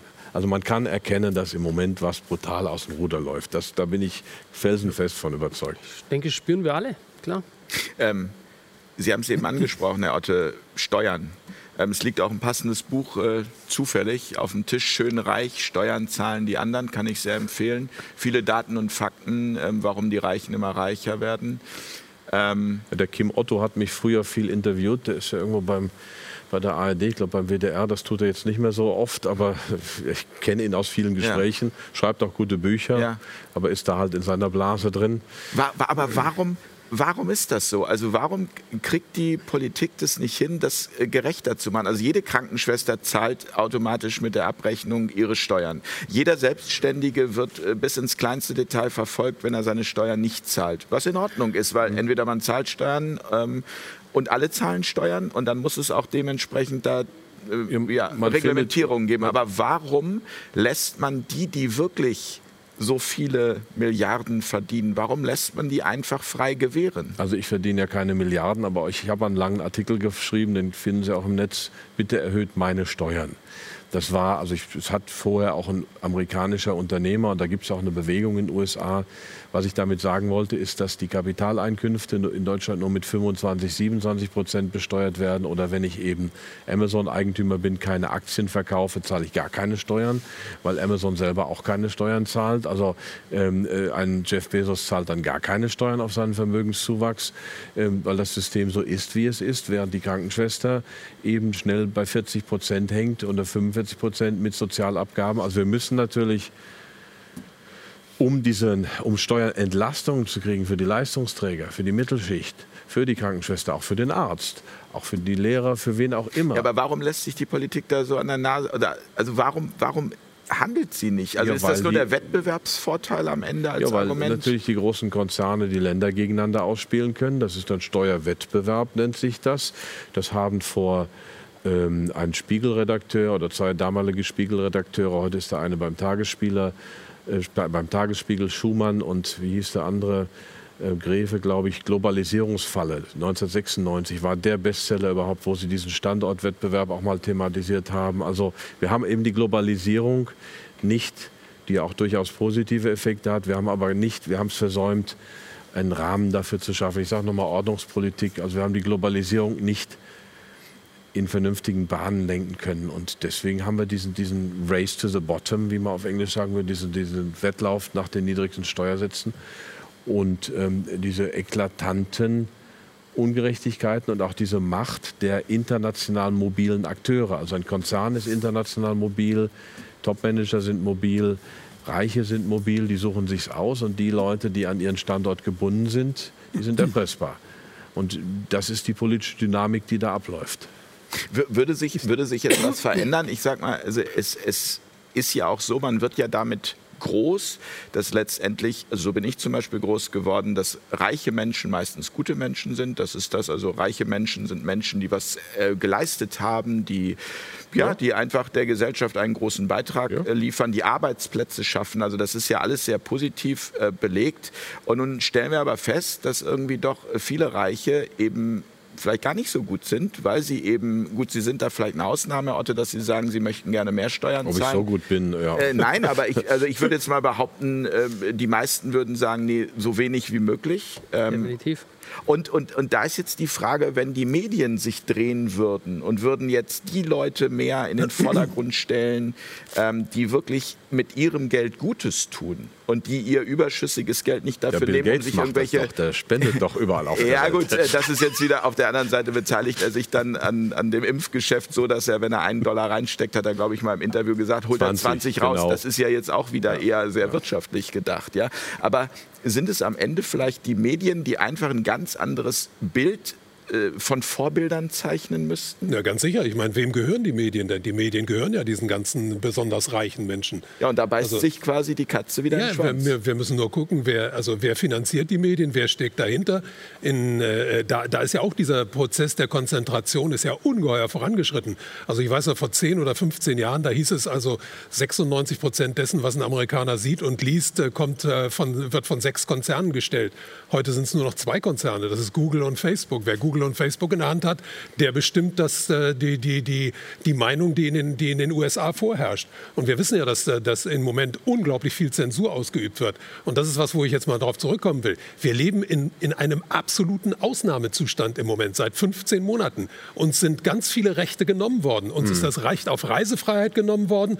Uns ist das Recht auf freie Meinungsäußerung genommen worden. Uns ist das Recht auf freie Versammlung genommen worden. Das hat es so im parlamentarischen System noch nie gegeben. Wir wir leben also in einer absoluten Ausnahmesituation. Und diese Ausnahmesituation ist meiner Meinung nach zurückzuführen, dass ein, ein quantitativer Prozess einen qualitativen Sprung gemacht hat, nämlich diese Konzentration von, von, von Wohlstand, von Reichtum in so wenigen Händen. Es gab noch nie eine Situation in der Welt, wo fünf oder sechs Konzerne alles bestimmen konnten. Und wir müssen uns von, dem, von der Idee freimachen, dass die Politik irgendetwas noch zu sagen hat. Die wichtigen Entscheidungen heute, die werden in den Vorstandsetagen der großen Digitalkonzerne und der Vermögensverwaltung äh, getroffen. Also wenn sich Leute wie, wie die Chefs von, von Apple, Google, äh, Microsoft und die beiden äh, Chefs äh, Jack Bogle und, und Larry Fink von BlackRock treffen, dann haben die viel mehr Macht als der amerikanische Präsident. Ich erinnere nur mal daran, dass über Twitter zum Beispiel dem amerikanischen letzten Präsidenten einfach der Account gekündigt werden konnte. Daran sieht man, wie stark die Digitalindustrie inzwischen ist. Wir alle leben inzwischen nicht mehr in einer parlamentarischen Demokratie. Wir leben unter der Diktatur des digital-finanziellen Komplexes. Und jetzt ist die große Frage, wie konnte das passieren? Über die, die, die Deregulierung und über die Finanzialisierung, die wir erlebt haben und über die Digitalisierung. Weil wir, was wir heute erkennen müssen, es gibt außer dem Geld noch eine ganz große Macht in unserer Gesellschaft und das sind die Daten.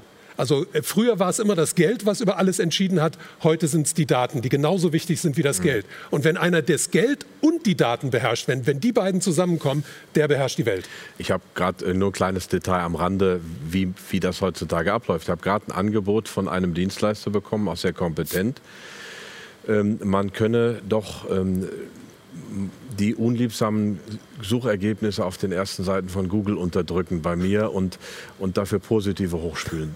Ich glaube auch, dass sie das schaffen. Es ja. kostet viel Geld. Ja. Kostet viel Geld. Ich überlege mir das ernsthaft, weil äh, da kommt viel Müll über mich hoch, Klar. was ja. auf irgendwelcher Diffamierungsmüll da geschrieben wird. Also muss ich Geld in die Hand nehmen und das äh, berichtigen. Also Geld ist unglaublich wichtig geworden. Das war es früher auch, mal mehr, mal weniger. Aber es gab eine Zeit, in der jemand aus der Mittelschicht auf eine gute Schule gehen konnte, sicher war, einen Job fand, Altersversicherung hatte, nicht reich wurde, aber wo es diese Grundsicherheit gab, die auch eine Basis einer Demokratie ist. Und das äh, ist immer mehr käuflich geworden. Und ähm, wir haben es eben versäumt, die ähm, Digitalwirtschaft politisch zu begleiten. Also vor sechs, vor sieben Jahren habe ich an einem Buch mitgeschrieben, das Schirmacher herausgegeben hat bei Surkamp, äh, Technologischer Totalitarismus. Da waren Sigmar Gabriel dabei, Matthias Döpfner, ähm, Martin Schulz, Juli C., Shoshana Zuboff von Harvard und so weiter. Also dieses Thema Totalitarismus durch Digitalkonzerne war mal ein Thema bei den Sozialdemokraten, auch bei den Demokraten in in, äh, in USA.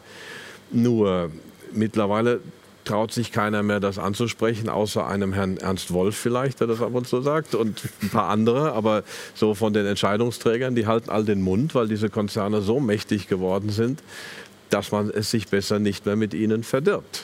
Klar. Ähm, und möglich ist das Ganze eigentlich nur deswegen, weil die Leute das alles nicht verstehen, was da passiert. Äh, einer meiner Lieblingssprüche stammt ja von Henry Ford, der mal gesagt hat, wenn die Leute das Geldsystem durchschauen würden, hätten wir vor morgen früh noch eine Revolution. Und ich glaube, dieses, dieses System ist heute noch viel weniger einfach zu durchschauen als damals, weil es heute eben diese Verschmelzung zwischen Geld und Daten gibt. Und weil, weil die Leute ja auch von morgens bis abends zugemüllt werden mit allen möglichen völlig unwichtigen äh, äh Informationen. Oder weil sie sich zumüllen lassen. Da ist jetzt wieder die Frage, inwieweit ist auch eine Eigenverantwortung dabei? Ja, aber aber das setzt doch wirklich eine, eine, eine, eine, gute Ausbildung voraus. Das setzt voraus, dass man auch die Zeit dafür hat. Und die meisten Menschen, muss man doch sagen, die sind in einer Mühle drin. Also wer heute eine normale Schule besucht hat und nicht das Glück gehabt hat, zur Universität zu gehen, wer zu Hause zwei Kinder zu erziehen hat. Wer, also ich meine, die, die, die Schulerziehung ist ja wirklich, die hat ja unglaublich nachgelassen. Ich habe selber zwei Kinder, die sind Mitte 30. Ich habe mitgekriegt, was die in der Schule noch gelernt haben. Das war vielleicht ein Drittel von dem, was ich mal gelernt habe. Also der, das Niveau ist da ganz stark nicht gesunken, sondern bewusst gesenkt worden. Also man hat wirklich, man hat so eine, so, eine, so eine Generation von Leuten erzeugt, die überhaupt keine Ahnung haben von, von Geschichte zum Beispiel. Mm. Und ich denke, Geschichte Absolut, ist ja. ungeheuer wichtig. Ja. Man kann nichts von dem, was um einen herum passiert, verstehen, wenn man nicht weiß, wie es dazu gekommen ist. Und das ist, das ist das alles Entscheidende. Und die Leute verstehen dieses System nicht. Und deswegen ist es so ungeheuer wichtig, den Leuten dieses System jetzt näher zu bringen, zu erklären. Aber die, die, die Situation, in der wir stecken, wird immer schwieriger, weil wir werden ja ständig zensiert.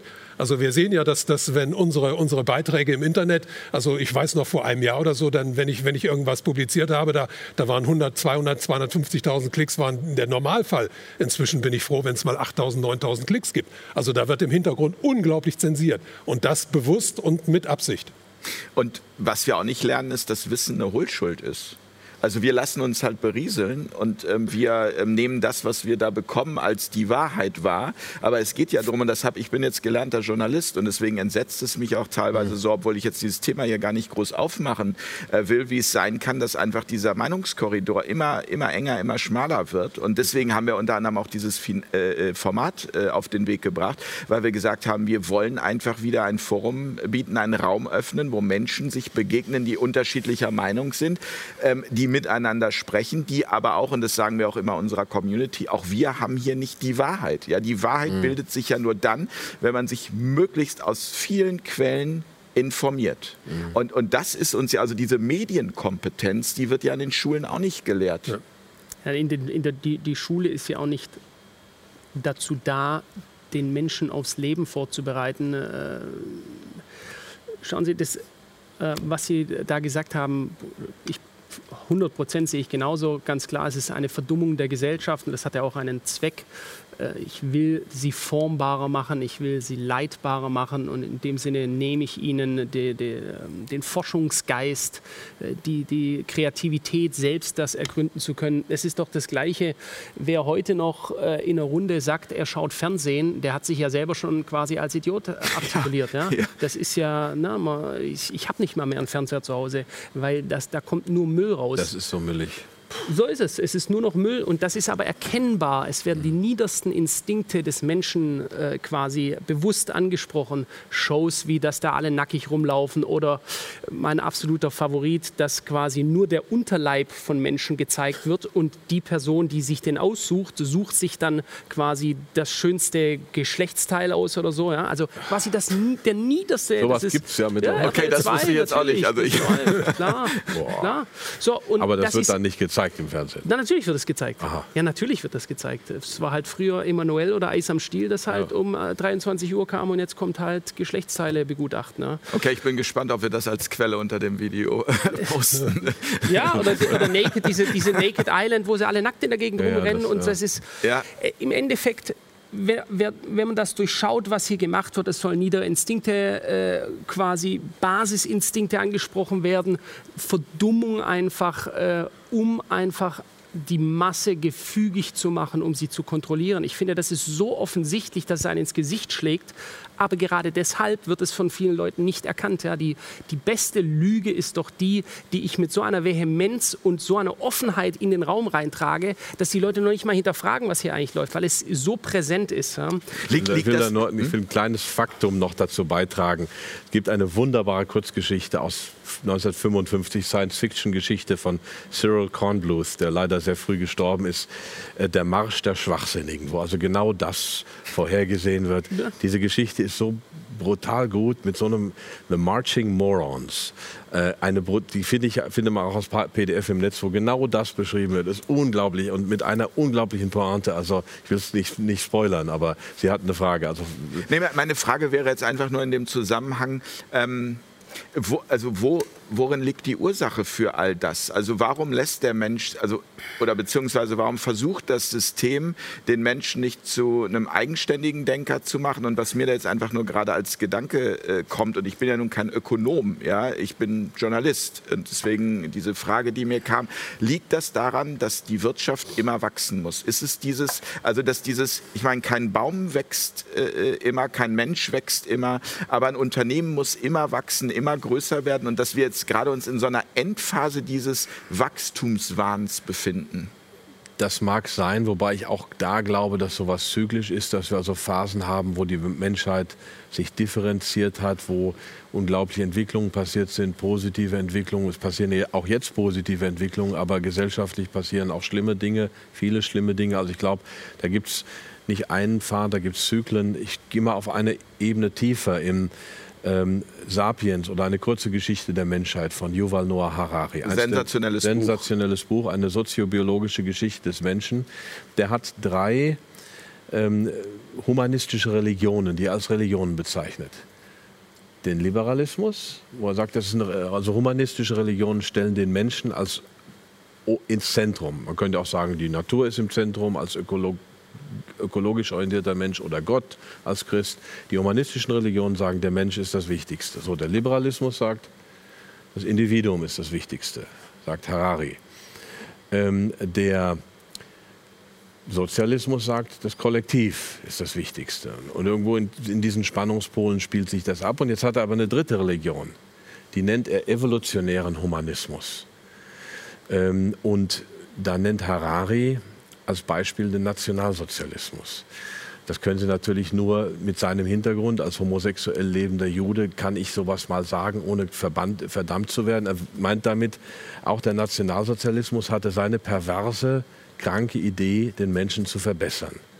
Durch Züchtung und so weiter. Pervers, krank und so weiter. Also einen evolutionären Humanismus. Und jetzt haben wir eine andere Art von evolutionärem Humanismus im Transhumanismus. Also Chips implantieren. Wir, es gibt ja durchaus Bewegungen, den Menschen zu verändern.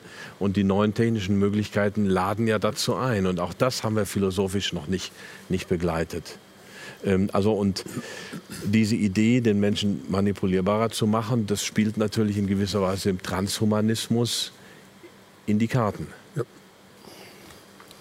Ich, ich würde gerne eine weitere These äh, reinbringen. Herr Hopf, Sie hatten das Wort eben schon einmal genannt, Kapitalismus. Und ich habe dieses schöne Zitat, der Kapitalismus trägt den Krieg in sich wie die Wolke den Regen. Mhm. Habe ich gelesen, habe ich mir Gedanken darüber gemacht.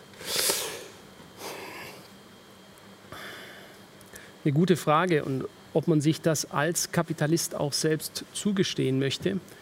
Ähm, mein erster Gedanke, den ich da hatte, war, das ist so das Erste, was kam, der Sozialismus doch genauso.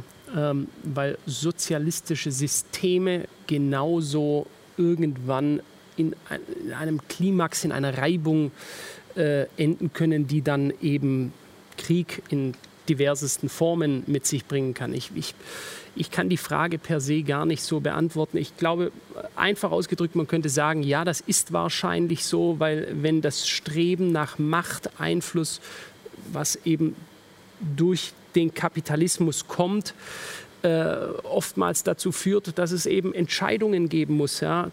Wie bei Mad Max damals, zwei gehen rein, einer kommt raus. Ja? Und äh, nichts anderes ist es ja. ja? Ähm, also es wird sicher Leute geben, äh, überzeugte Kapitalisten, die eine positivere Vorstellung davon haben, die das ablehnen und sagen, das ist definitiv nicht so und der Kapitalismus ist die beste Version. Ich habe für mich noch keine bessere gefunden. Ich würde mich als Kapitalist bezeichnen. Ähm, aber auch da gibt es ja unterschiedlichste Auslegungen darüber. Aber Raubzugkapitalismus, den wir nicht erst seit heute, auch hier, ich bin der Meinung, das tritt einfach immer stärker zum Vorschein und wir entdecken das, gab es schon längst. Äh, schauen Sie, sämtliche großen Kriege, die wir in unserer Geschichte hatten, wenn Sie das tiefer durchdringen, äh, sehen Sie, dass dort immer Interessen waren, oftmals wirtschaftliche Interessen, Machtinteressen. Und nachher wird es dem einfachen Mann halt erzählt, dass die da drüben sind böse und jetzt geh aufs Schlachtfeld und jagt dir eine Kugel in den Kopf. Ja? Äh, obwohl diese Leute überhaupt keine Probleme miteinander haben. Ja? Auch da, äh, die Menschen lassen sich einfangen. Das ist eigentlich, das äh, möchte ich noch sagen, das finde ich eines der, wir sind ja immer sehr deutschlandkritisch, einer der positiven Dinge, die ich hier durch negative Entwicklungen sehe, ist, dass durch diese extreme Ablehnung äh, jegliches, jeglichen positiven Nationalbewusstseins, das wir hier haben, quasi Deutschland kann ich mir in einem Krieg, außer dass wir überrannt werden, in keiner Weise vorstellen. Wie Sigmar Gabriel schon gesagt hat, die Bundeswehr hat für einen Tag Munition. Muss man sich mal vorstellen, was das bedeutet. Ja? Also wenn Liechtenstein irgendwann sagt, die schnappen wir uns, dann machen die das. Ähm, Vielleicht sollten Sie das nicht zu laut sagen. Äh, ich denke, das ist, das ist noch eine positive Sache hier. Schauen Sie, wenn, wenn die Kanzlerin ihre Minister angewidert, mit angewidertem Blick die kleine Flagge, die er schwenkt, aus der Hand nimmt, so lass das, das äh, man, man, hat es richtig spüren können, diese in anderen ja, ja. Ländern ein undenkbarer Vorgang. Ja. In anderen Ländern ins Extreme machen sie es mal in Serbien oder Kroatien oder aber, so. Aber mischen wir nicht grundsätzlich überall mit? Wir mischen mit, aber ob wir ein paar Transportflugzeuge liefern, also wir, wir reden jetzt hier schon von einem aggressiven kriegerischen, da sind wir erstens mal grundsätzlich nicht dazu in der Lage, auch vom Mindset nicht mehr. Die Leute äh, wollen sich jetzt hier über äh, die, die, Toilette fürs dritte Geschlecht unterhalten und nicht äh, quasi Kriegsübungen vornehmen. Da sehen Sie, das Mindset der Deutschen ist komplett anders, wie wenn ich jetzt in Polen sehe oder so, wie die Leute da drauf sind. Äh, grundsätzlich von ihrer Abhärtung oder der Russe, von seiner Art einfach her, da, da sind wir wir sind halt alle in so einem alles wird gut, wir schaffen das, meine lieben Freunde, und lasst uns einen Stuhlkreis bilden und uns an der Hand halten. Im Positiven gesehen aber, wir sind nicht mehr dazu in der Lage, man könnte es auch negativ sehen und sagen, wenn es einen Konflikt gäbe, wären wir, denke ich, nicht in der Lage, uns auch mental zu verteidigen. Ja. Ähm, ist aber auch das Positive, dass wir, wir können auf jeden Fall nicht mehr kriegerisch irgendwo mitmischen. Ja? Also ich, ich hätte nicht die Furcht, hier irgendwo einberufen zu werden, weil was wollen sie denn mit diesen Leuten hier machen? Die sind doch nicht in der Lage, hier einen Krieg zu führen. Ja? Das wäre für mich immer schon so eine Angst, wenn Sie mal schauen, früher in großen Konflikten, da war es ja nicht, wer möchte kämpfen. Sondern, sondern wer wird einberufen. So, und äh, das ging natürlich nur durch massive Manipulation, Propaganda, wie wir sie heute wieder erleben, ja, auf einer anderen Ebene einfach, ob dies jetzt Angst, Angstmache vor etwas ist. Früher war es halt, der, der, der Russe frisst Kinder und da wurde eben auf eine andere Art Propaganda gemacht. Ich meine auch, die Propaganda von heute schaut sich die Propaganda von damals an.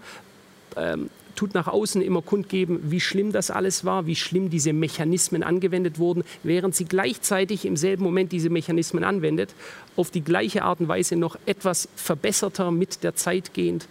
Schauen wir uns die Chinesen an. Ich bin sicher, die Chinesen haben sich viel vom Nationalsozialismus angeschaut, von allen Systemen und sich eben das, was sie für sinnvoll äh, erachten, rausgezogen und wenden das selber an auf ihr eigenes Volk.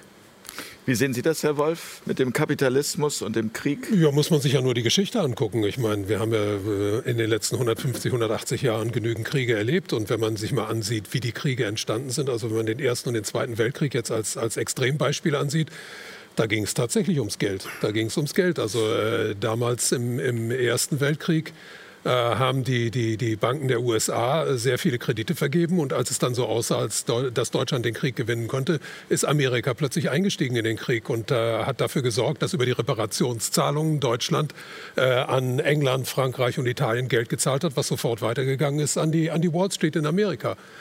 Und der, der, der, Zweite Weltkrieg ist den Leuten ja auch völlig falsch präsentiert worden als ein Kampf Demokratie gegen äh, Diktatur. Ähm, ohne die Hilfe der USA hätte äh, äh, Hitler nicht mal den Einmarsch in Polen damals durchführen können, weil beim Einmarsch in Polen sind 15.000 Laster gebaut, äh, ge, äh, zu, zur Geltung gekommen. Die sind alle aus den Opel-Werken gekommen und die Opel-Werke haben damals zu General Motors gehört. Also wenn die nicht äh, im Hintergrund geholfen hätten, wäre das alles nicht möglich gewesen. Aber abge, abkassiert dabei haben eben im Hintergrund äh, Leute, denen, denen diese ganz großen Banken gehört haben und die mit diesen Krediten sehr viel Geld verdient haben. Das muss man einfach schonungslos so sagen. Natürlich ist es dann immer so, wenn man sagt, also der Kapitalismus hat was Schreckliches, dann steckt man gleich in der Ecke, also, ah, du bist also Sozialist.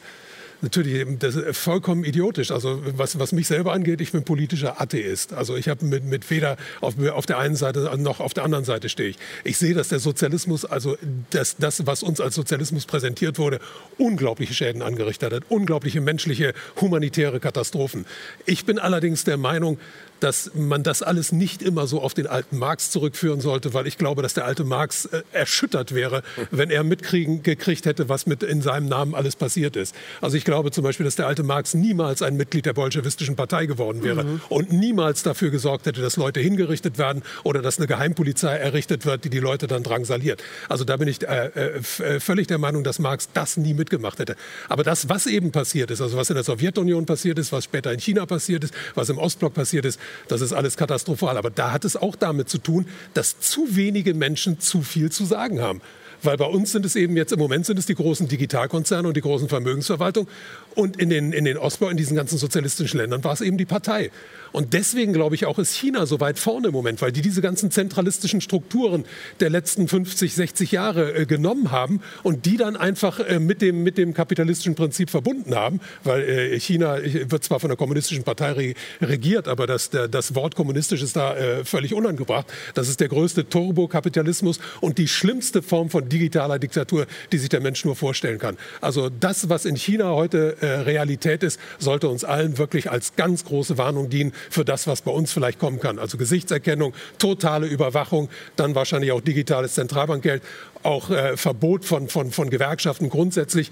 Aller Protest wird sofort immer brutalst niedergeknüppelt. Also ich finde, China zeigt uns, wo der Weg auf gar keinen Fall hingehen darf. Na, dann gibt es ja dieses Szenario der Rockefeller Stiftung von vor zehn Jahren, was der Norbert Hering ja ausgegraben hat, was man auch finden kann, ein Bericht.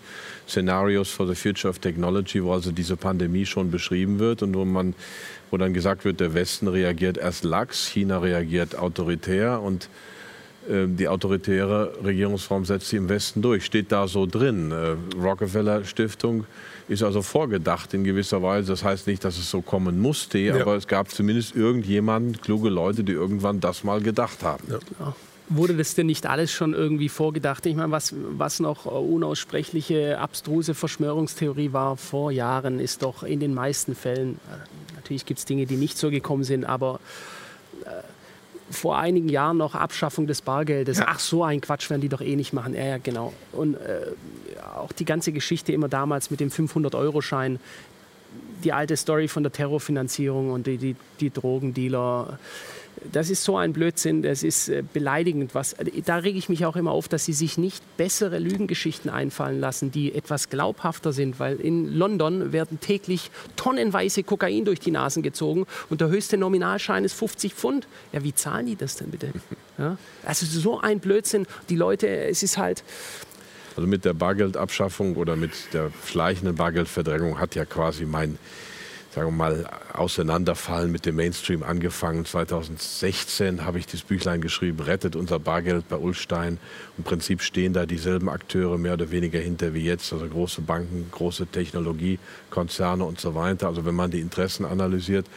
Und ich habe damals, war ich auf der ersten Demo meines Lebens mit Joachim Stabatti, dem Eurokläger vor der Frankfurter Hauptwache, haben wir gegen die Bargeldabschaffung demonstriert war ich ja auch schon, ähm, warte mal, 52 oder 51 oder so und, und gedacht, jetzt gehst du auf die erste Demo deines Lebens. Manche fangen halt spät an und das war bei mir dann so.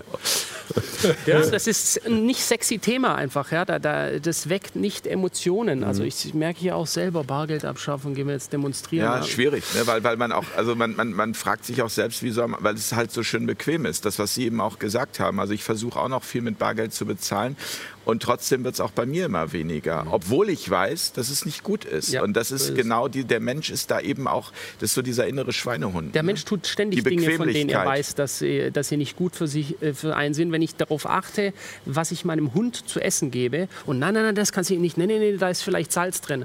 Ja, aber wenn ich jetzt reflektiere, ob ich mit der gleichen Sorgfalt meinen eigenen Tempel, ja, so äh, jetzt so, erstmal so, zu Burger King. Ne? Also quasi man achtet bei seinem Tier deutlich deutlich, also ich ja. deutlich mehr auf, dass der das Optimale bekommt und nur das Beste futtert und selber stopft man sich irgendeinen Scheiß rein. Ja?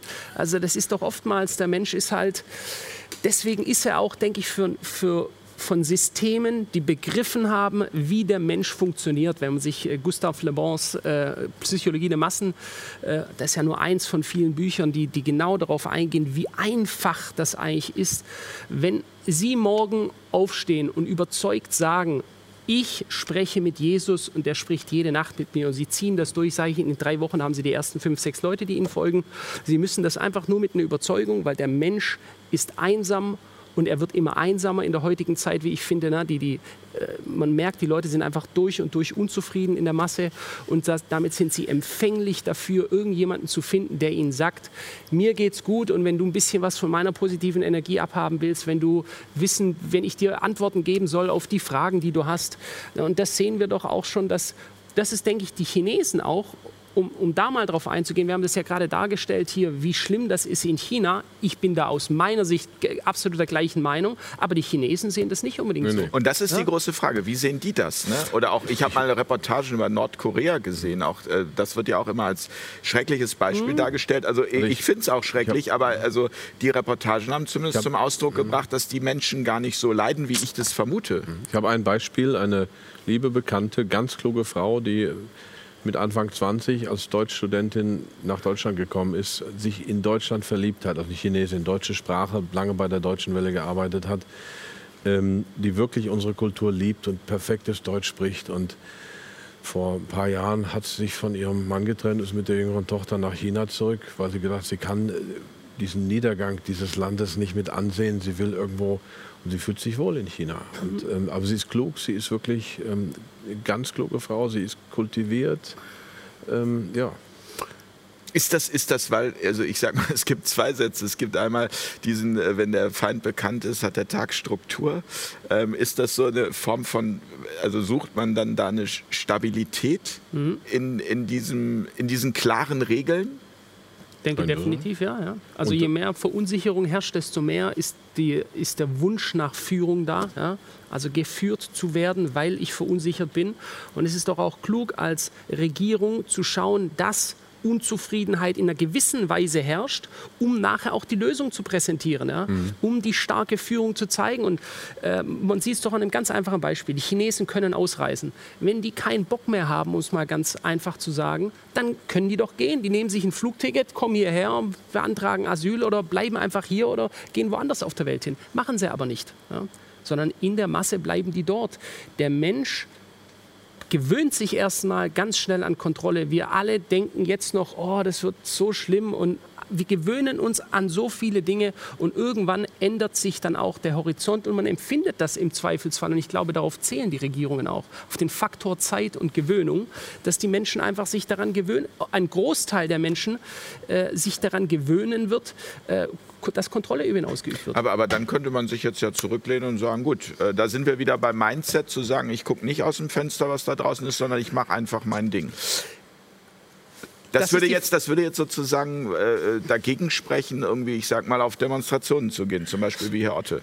Also ich war äh, selber letzt, letztes Jahr, Ende letzten Jahres oder war es dieses Jahr auf auch meiner ersten Demonstration da bei den Querdenkern in Stuttgart. Also, nein. So war's.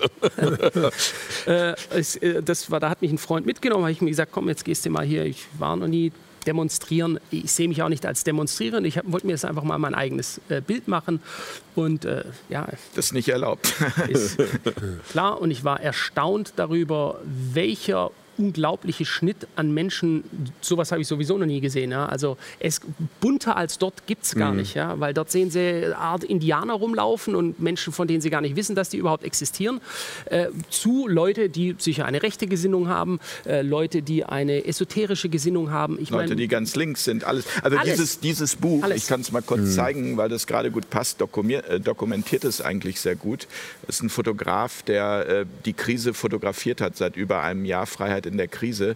Und das, was Sie gerade sagen, deswegen erwähne ich es nur, ähm, wird hier auch noch mal gut dokumentiert, weil der Eindruck, der uns ja vermittelt wird, ist, das sind alles rechte Spinner, Querdenker, Aluhüte, Verschwörungstheoretiker. Und das ist eben auch genau mein Eindruck.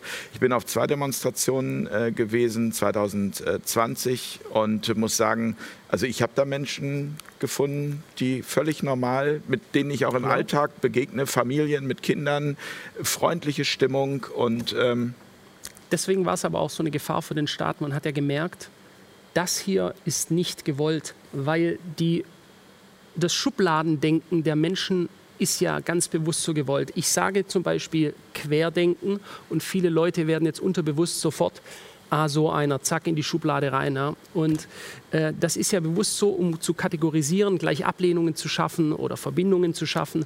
Und wo die, äh, wo die Regierung gemerkt hat, dass diese Leute hier plötzlich sich treffen und dass die die die Reichskriegsflagge äh, hissen, genauso sich treffen mit hier die hübsche Dame hier. Alle Leute plötzlich theoretisch sogar miteinander kommunizieren, das ist ja eine Gefahr, die wollen das ja nicht. Ich, wenn ich Macht ausübe, dann gehe ich vor nach dem Prinzip Teile und herrsche, ich schaffe äh, Misstrauen unter Spaltung. den unterschiedlichen Gruppen, mhm. spalte die ganze Zeit, damit sie sich nicht gegen mich vereinen können, damit keine geschlossene Front gegen mich äh, aufgebaut werden kann, sondern ich schaue die ganze Zeit, dass Gift quasi reingelassen wird, die Brunnen vergiftet werden, damit die sich alle gegenseitig misstrauen und niemals miteinander reden. Und diese Geschichte hier hat ja dazu geführt, dass Leute zusammengekommen sind, die sich da zum ersten Mal begegnet sind und dann haben die gesehen, der ist ja gar kein Monster und das ist ja auch ein Mensch, ja? während es vorher halt einfach nur diese Gruppen quasi äh, so, oh, mit solchen Leuten, da darfst du nicht verkehren. Ja? Und ich denke, das ist absolut ungewollt. Das ist eine Gefahr für den Staat, äh, wenn die sehen, dass Leute zusammenkommen, um eine Front gegen sie zu bilden. Also wird ganz klar äh, bewusst versucht, hier immer Spaltung ins Land reinzubringen, damit einfach weiterhin keine keine wirksame Opposition gebildet werden. Ja, und ich habe es selbst erlebt. Ich habe das schon mal an anderer Stelle erzählt. Am 1.8., das war eine der Demonstrationen in Berlin letztes Jahr, da war ich. Und äh, der Demonstrationszug lief ja durch die gesamte Stadt und es stand neben mir ein Kamerateam von einem öffentlich-rechtlichen Sender. Und nur friedliche, bunte Menschen, die durchzogen. Und dann sah man so am Horizont, wie so ein Paar mit einer komischen Flagge, ich kann das nicht mal einschätzen, ich habe mich mit denen noch nie beschäftigt, aber die sahen halt irgendwie anders aus als das andere bunte Völkchen. Und in dem Augenblick hat der Kameramann hochgenommen, hat draufgehalten. Und das ist hundertprozentig der Ausschnitt gewesen, den sie gezeigt haben. Und die anderen zigtausenden, ich will mich auch gar nicht an der Diskussion beteiligen, waren das Hunderttausender, Zehntausender, ist auch egal. Fakt ist, die Mehrheit war völlig normal. Und nur eine ganz kleine Minderheit war irgendwie anrüchig. Und die hat man gezeigt. Mein Bruder hat auch, war auch da, hat auch gesagt, war der emotional bewegendste Tag seines Lebens. Also unglaublich ja. viel positive Energie. Und äh, von Leipzig weiß ich, dass da auch so ein Event äh, inszeniert wurde, wo also Randale waren. Das Fernsehteam kam just zu dem Moment genau. und hat genau. draufgehalten.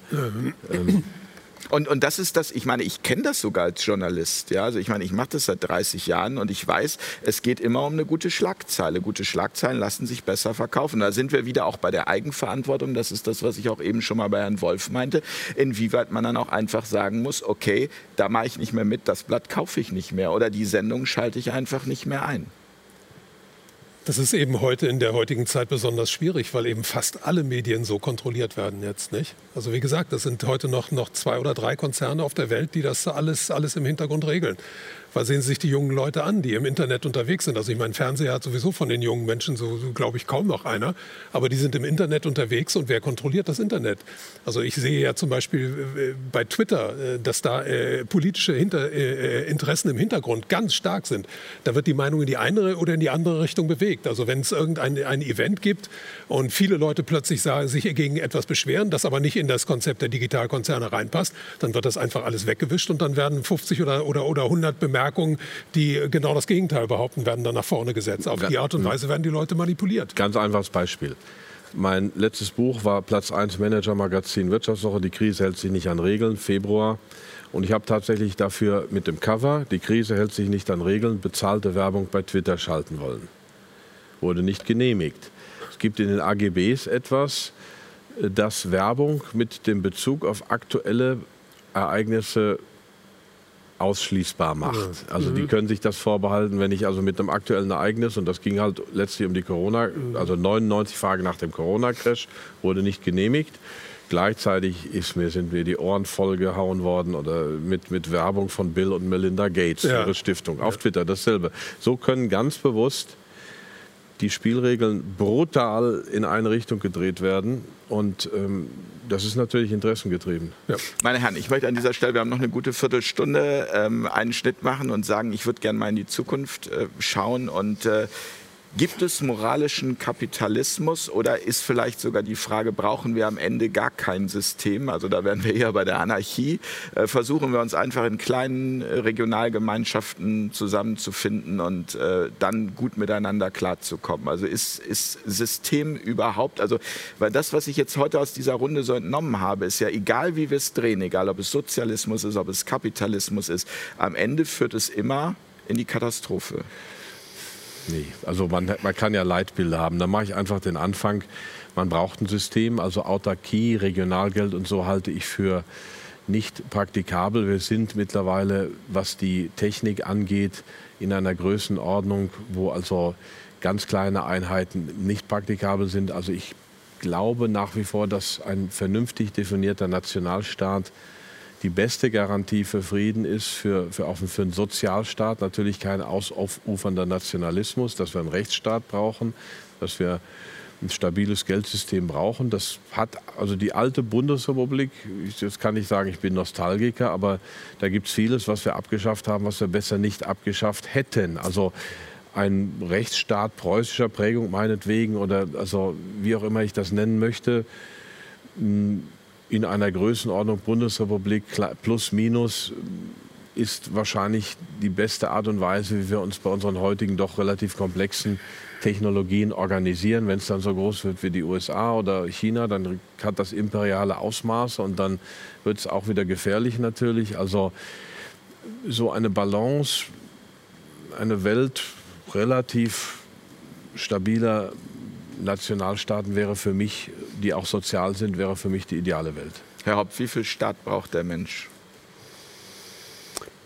Ich selber möchte äh, so wenig wie möglich Einmischung in meine geschäftlichen Belange, in meine privaten Belange. Ähm, ich möchte nicht irgendjemand, der mir erzählt, wie ich mein Leben zu leben habe.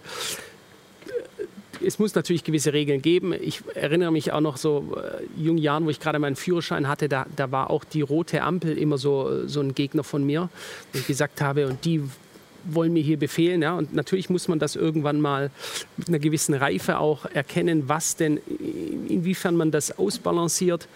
Ich glaube, äh, ich denke, das wissen wir alle, es wird äh, oder spüren das, es wird erstmal sehr wahrscheinlich deutlich schlechter werden, bevor es besser wird.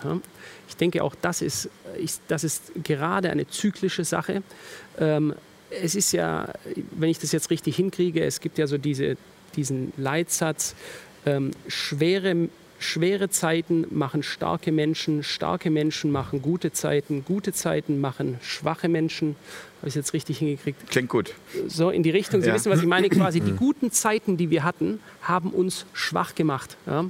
Äh, wir, haben, wir diskutieren heute in unserer Gesellschaft Ideen, die ich teilweise so abstrus finde, dass man einfach bemerkt, es ist, es ist schon über die spätrömische Dekadenz hinaus. Wir sind quasi, wir haben keine echten Probleme mehr. Wir haben sie eigentlich schon, aber die erkennen wir nicht als solche. Wir sehen, dass quasi Dinge hier passieren, die wir, wo wir alarmiert sein sollten und die Leute sitzen aber trotzdem einfach nur da und lassen sich berieseln. Und das ist, äh, das ist so, wir sind in diesem Zyklus, wo erstmal wieder die schwere schweren Zeiten kommen müssen, um die starken Menschen zu machen, weil wir jetzt in der Phase der schwachen Menschen sind, die die schwere Zeit macht. Jetzt habe ich es hingekriegt. So, Herr Wolf, sehen Sie das genauso? Äh, müssen ja, wir erst also, noch tiefer, äh, damit es dann irgendwann wieder hochgehen das, kann? Das sehe ich auf jeden Fall. Also ich sehe, dass wir wirklich in, in, in ganz schwerem Wasser sind im Moment. Also ich denke, dass die, die äh, Monate und möglicherweise auch Jahre, die vor uns liegen, ganz, ganz äh, schwierig werden. Also wir haben ja auch die ganzen Folgen der Maßnahmen, die in den letzten 15 Monaten getroffen äh, wurden, wurden, noch überhaupt nicht richtig zu, zu Gesicht bekommen. Also da wird noch einiges folgen. Und äh, ich denke, die, die, die, die schlimmste Entwicklung, die wir, die wir jetzt auch noch vorhaben, ist eben der, das Durchgreifen der künstlichen Intelligenz. Also es werden unglaublich viele Arbeitsplätze wegfallen. Es wird riesige Arbeitslosigkeit geben. Äh, es wird in, meiner, äh, in, mein, in meinen Augen auch äh, große soziale Unruhe geben, vor der wir stehen. Aber auf der anderen Seite hat das natürlich auch wieder, äh, ist das der Nährboden, auf dem etwas Neues entstehen kann. Weil äh, jetzt werden sehr, sehr viele Leute mit der Nase drauf gestoßen, dass dieses System am Ende ist und dass es so auf jeden Fall nicht weitergehen kann, wie es jetzt geht. Aber dann hätten wir in 80 Jahren wieder das Problem. Also das, das ist ja für mich die Frage, kommen wir da irgendwann mal raus? Also das denke ich, also ich meine, dass, äh, dass jede Evolution ist immer so, dass es mal rauf und mal runter geht. Das ist wie so eine Sinuskurve. Äh, die Frage ist nur, wie tief geht es und, und, und wie hoch geht es? Und im Moment muss man sagen, es ist, es ist unglaublich tief gegangen. Ich habe ja vorhin schon erwähnt, wie viele Menschen wirklich äh, durch diese äh, Maßnahmen da in, in katastrophale Verhältnisse geworfen wurden.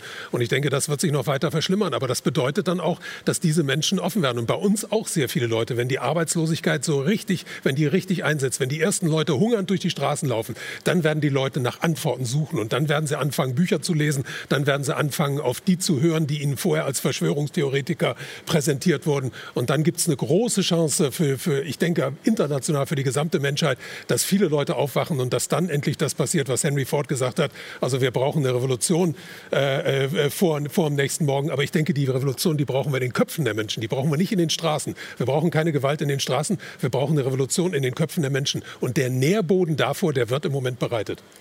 Ich habe in einem Ihrer Videos, Herr Hopf, Sie haben ja auch einen YouTube-Kanal, der auch immer erfolgreicher wächst, also in einer unglaublichen Geschwindigkeit. Ähm, ein Video von Ihnen gesehen, da sprechen Sie darüber, dass wir eins verloren haben, dankbar zu sein. Dankbarkeit, ähm, wie wichtig Dankbarkeit ist. Ähm, ich frage mich, ähm, ist Dankbarkeit in der Situation, in der wir gerade stecken, überhaupt möglich oder sogar ist es das Notwendigste? Absolut, also das ist gar keine Frage. Völlig egal, in welcher Situation ich bin. Je schlechter die Situation, desto mehr ist es nötig. Ja? Dankbarkeit ist für mich ein Instrument, würde ich sagen, heutzutage schon. Ich trainiere meine Dankbarkeit. Äh, das ist eine Frage, wie fokussiert gehe ich um. Ich bin sehr dankbar, in so einer tollen Runde hier zu sitzen mit sehr interessanten Menschen hier. Ich könnte äh, jetzt eine Liste runterschreiben. Ja. Ja. Das bedeutet, dass ich mir bewusst mache, in welcher Situation ich gerade bin. Ja. Es ist, äh, Sie können auf einer 100-Meter-Yacht sein und milliardenschwer äh, und andere würden denken, oh, der müsste doch mhm. eigentlich so gut sein und gleichzeitig sind sie im Zweifelsfall schwer depressiv ja. und, und, fühlen sich leer, obwohl sie doch scheinbar alles haben. Ja.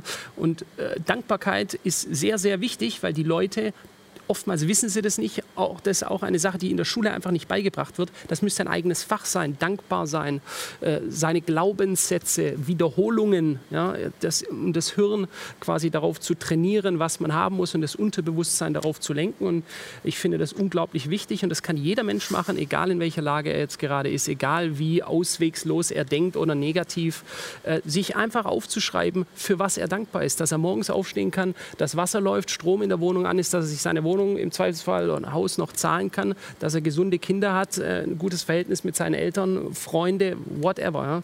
Ähm, das bereichert den Menschen und schafft auch für viele Leute, denen es jetzt gerade schlecht geht, einfach mal einen Ausblick heraus. Denn man kann nicht gleichzeitig tief betrübt sein und dankbar. Das geht nicht. Es ist nur eine Emotion möglich. Und so kann ich quasi sogar das Hirn austricksen, indem ich mich bewusst in einen Zustand der Dankbarkeit bringe, um eben nicht diese Negativität, die ich im Zweifelsfall äh, auslebe, um eben die nicht in den Vordergrund rücken zu lassen. Also ich tausche das bewusst mit Dankbarkeit aus. Herr Otte, Sie, Sie strahlen auch unglaublich viel Ruhe aus. Äh, sind Sie dankbar? Ja, ja. Und in, ich nenne es jetzt nicht Dankbarkeit. Ich habe im letzten Buch von Glücksmomenten geschrieben, Glücksmomente suchen, ähm, soziales Kapital, Freunde, Beziehungen, Klassiker lesen. Also wirklich sich diese, ich würde es Zufriedenheit nennen. Ich, natürlich habe ich auch einen inneren Antrieb, ich will noch was bewegen, aber ich habe ich schon eine gute Strecke gelebt. Ähm, Dankbarkeit, auch Dankbarkeit, Demut dem Herrn gegenüber. Man weiß, dass der Mensch nicht das Höchste ist. Also, ja. Herr Wolf, Dankbarkeit, ja. wachen Sie morgens dankbar auf? Oh, und das schon sehr lange. Also bei mir äh, hat es ein Ereignis gegeben, was mich besonders äh, äh, wahrscheinlich meine Einstellung zum Leben geprägt hat. Ich habe mit sieben Jahren einen ganz schweren Verkehrsunfall gehabt. Ich bin unter einen Lastwagen geraten und habe wohl eine ganze Zeit lang äh, ein bisschen auf der Kippe gestanden damals. Und danach, äh, äh, das habe ich als Kind schon gemerkt, dass es damals sehr ernst war und dass es also äh, eine gefährliche Situation war. Und seitdem habe ich die, die Einstellung zum Leben, dass eigentlich jeder Tag für mich ein neues Geschenk ist. Also es hätte damals zu Ende sein können mit sieben und das ist aber nicht zu Ende gewesen. Und deswegen habe ich von da an jeden äh, Tag als Geschenk genommen. Und dann habe ich noch so ein, so ein bisschen so einen kleinen Warnschuss vom Leben mit, mit auf den Weg bekommen. Mein Großvater ist nämlich ein sehr, sehr wohlhabender Mann in China gewesen. Und äh, der ist durch die äh, äh, Revolution von Mao Zedong damals enteignet worden. Und an dem Tag, an dem die äh, Truppen von Mao Zedong in Tianjin einmarschiert ist, hat er sich in sein Bett gelegt und ist gestorben. Und da habe ich damals, äh, wenn ich das als Kind gehört habe, schon habe ich immer gedacht, also das möchte ich nicht so sehr an meinem Besitz hängen, dass ich dann die Augen zumache. Weil was ich meinem Großvater im Nachhinein immer noch vorwerfe, ist, warum hast du nicht an deine Familie gedacht? Die hätten dich in diesen schwierigen Zeiten noch gebraucht. Warum hast du daran gedacht, dass die dir was wegnehmen? Du behältst ja auch was, du behältst ja deine Familie. Familie. Und die Familie ist ja dann äh, über die Flucht, äh, über mehrere Länder dann wieder nach Deutschland gekommen. Die hätten den gebraucht in der Zeit. Also das hat mir so einen Warnschuss gegeben, häng dich nicht zu sehr an, an, an materielle Werte, sondern denk lieber an andere Sachen. Und ansonsten dankbar bin ich natürlich unendlich dafür, dass ich zwei gesunde Kinder habe, zwei gesunde Enkel habe. Also, Sie schreiben gerade ein Kinderbuch. Ich habe gerade ein Kinderbuch fertig geschrieben mit meiner Enkelin, was mit als gute Nachtgeschichte begonnen hat und was so ein bisschen so äh, in die Zeit reinpasst, weil es geht um das Thema Freiheit, weil meine Enkelin mich immer wieder gefragt hat, warum dürfen wir das nicht, warum dürfen wir das nicht, warum müssen wir Masken tragen? Und da habe ich gedacht, jetzt ist es Zeit, mal ein Kinderbuch für sechs bis achtjährige über Freiheit zu schreiben, damit die gleich von Anfang mal ein paar Sachen mit auf den Weg bekommen, den sie sonst vielleicht, die sie sonst vielleicht nicht auf den Weg bekommen hätten. Ich möchte mich ganz herzlich bedanken es war eine wirklich besondere Runde. Also ich bin berührt ähm, von dem, was ich heute erfahren habe, von der Offenheit, von der Ehrlichkeit ähm, und von dem, was ich gelernt habe. Ich danke ganz herzlich Philipp Hopf. War mir eine Ehre. Ich danke ganz herzlich Professor Dr. Max Otte. Ein Genuss und vielen Dank für die Einladung. Und von Herzen danke ich Ernst Wolf. Vielen Dank für die Einladung. Es war mir auch eine Ehre.